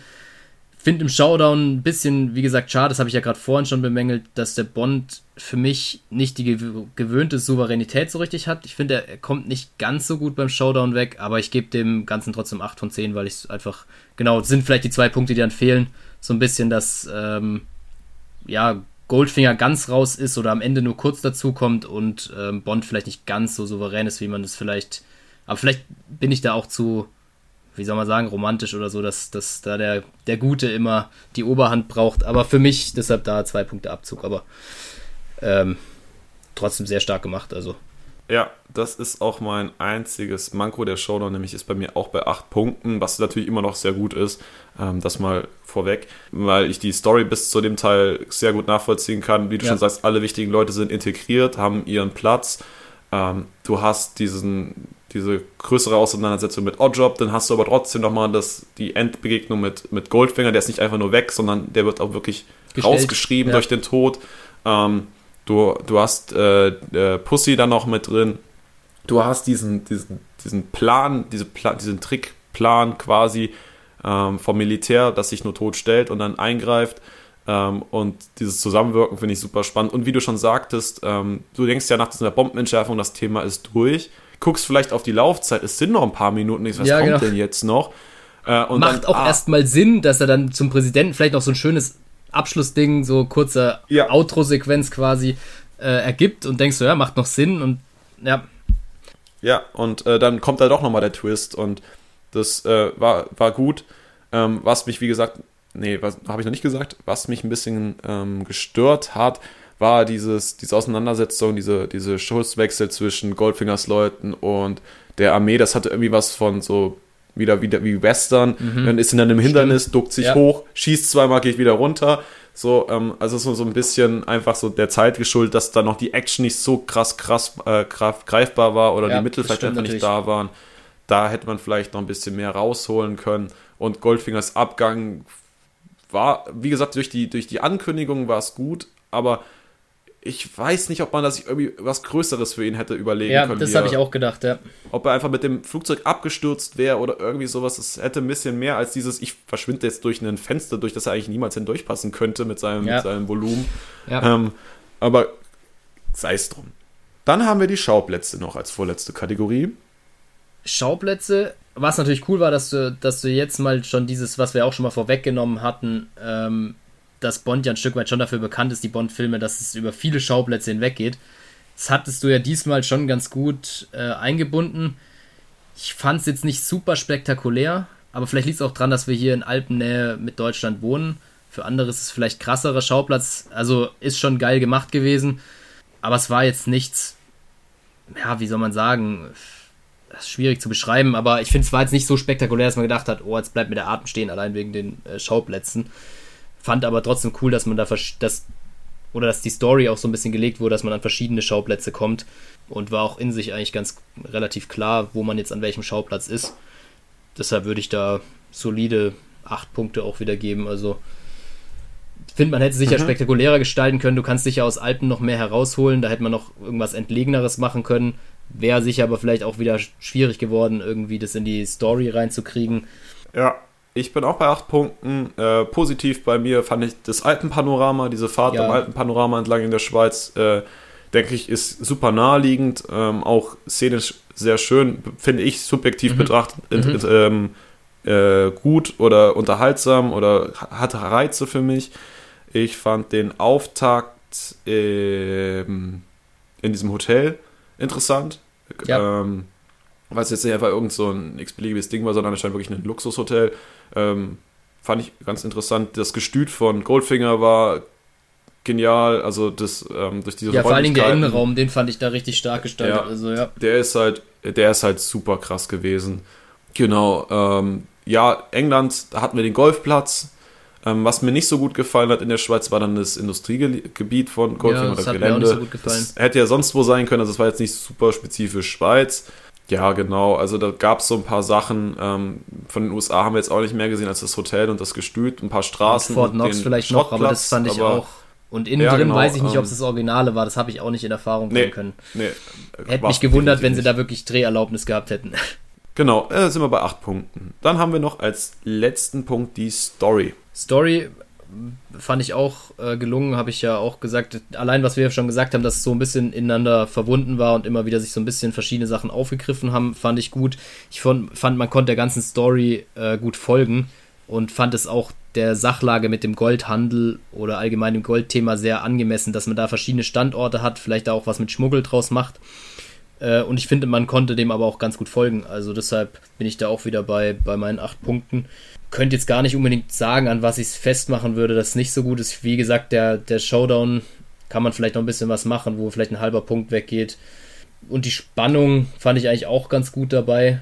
Ähm, da vielleicht noch der Verbesserungsvorschlag, dass man nicht von Anfang an den Schurken einführt, wobei es in dem Fall schon sehr gut gelungen ist. Also ich fand, es war jetzt dem Ganzen nicht, nicht groß abträglich. Man hätte es vielleicht noch ein bisschen später machen können. Er kommt ja wirklich in der quasi ersten richtigen Szene in dem, im Schwimmbad vor und du weißt halt auch schon direkt, dass es der Bösewicht ist.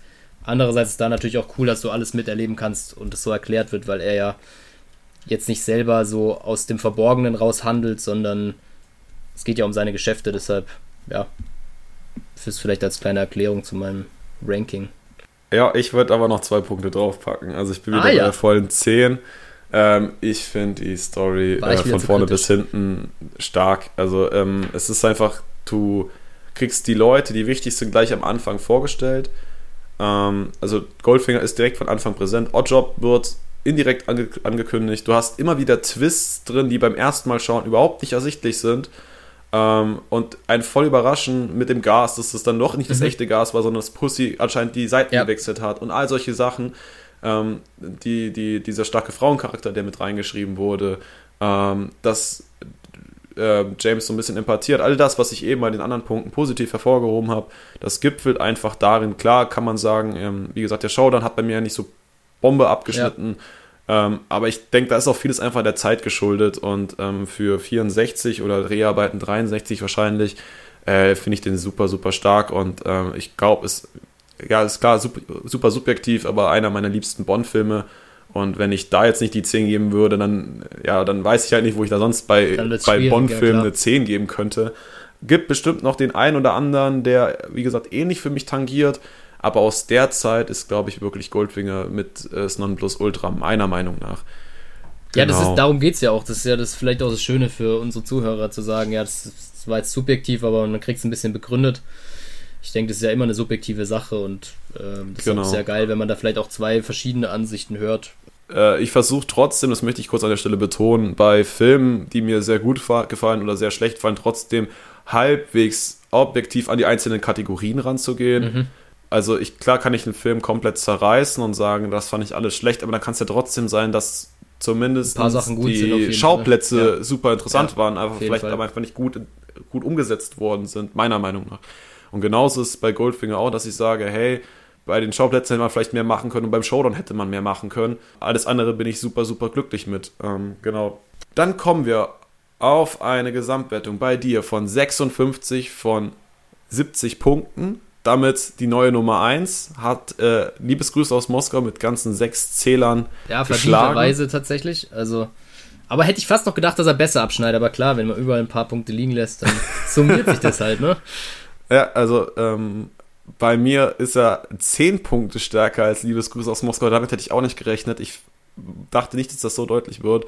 Äh, und hat die ganze 63 Zähler. Oh, das ist schon äh, sehr, sehr nah an der Perfektion. Das ist, schon, das ist schon Champions League dann tatsächlich, ähm, um das mal kurz zusammenzufassen. Ja, das war unser Ranking. Das war, ich glaube, auch soweit unsere Folge. Wir hören uns in zwei Wochen wieder ja. mit Feuerball und freuen uns, dass ihr weiter hoffentlich dran bleibt mit dem Zuhören und damit was anfangen könnt. Und ich freue mich natürlich, wenn ich dich wieder hier begrüßen kann oder andersrum. Äh, ich bin auch sehr gespannt, was wir in zwei Wochen dann zu berichten haben. Genau, ja, ohne jetzt mal irgendwas. Ja. Genau, vielleicht auch wieder welches spannende Thema uns da noch so ein bisschen nebenher begleitet. Genau. Schön, dass ihr wieder da wart, ähm, dabei wart. Die Folge ist übrigens auch backfrisch. Also wir haben jetzt einen Tag vor Release aufgenommen. Äh, die ist richtig heiß noch, die Folge. Ja. Ähm, Gleich rein da. die Finger dran. Ja, genau. Wir hören uns in zwei Wochen wieder mit dem nächsten Bond-Film und verabschieden uns an der Stelle von euch ganz recht herzlich und danken euch fürs Dabeisein. Also, macht's gut. Macht's gut.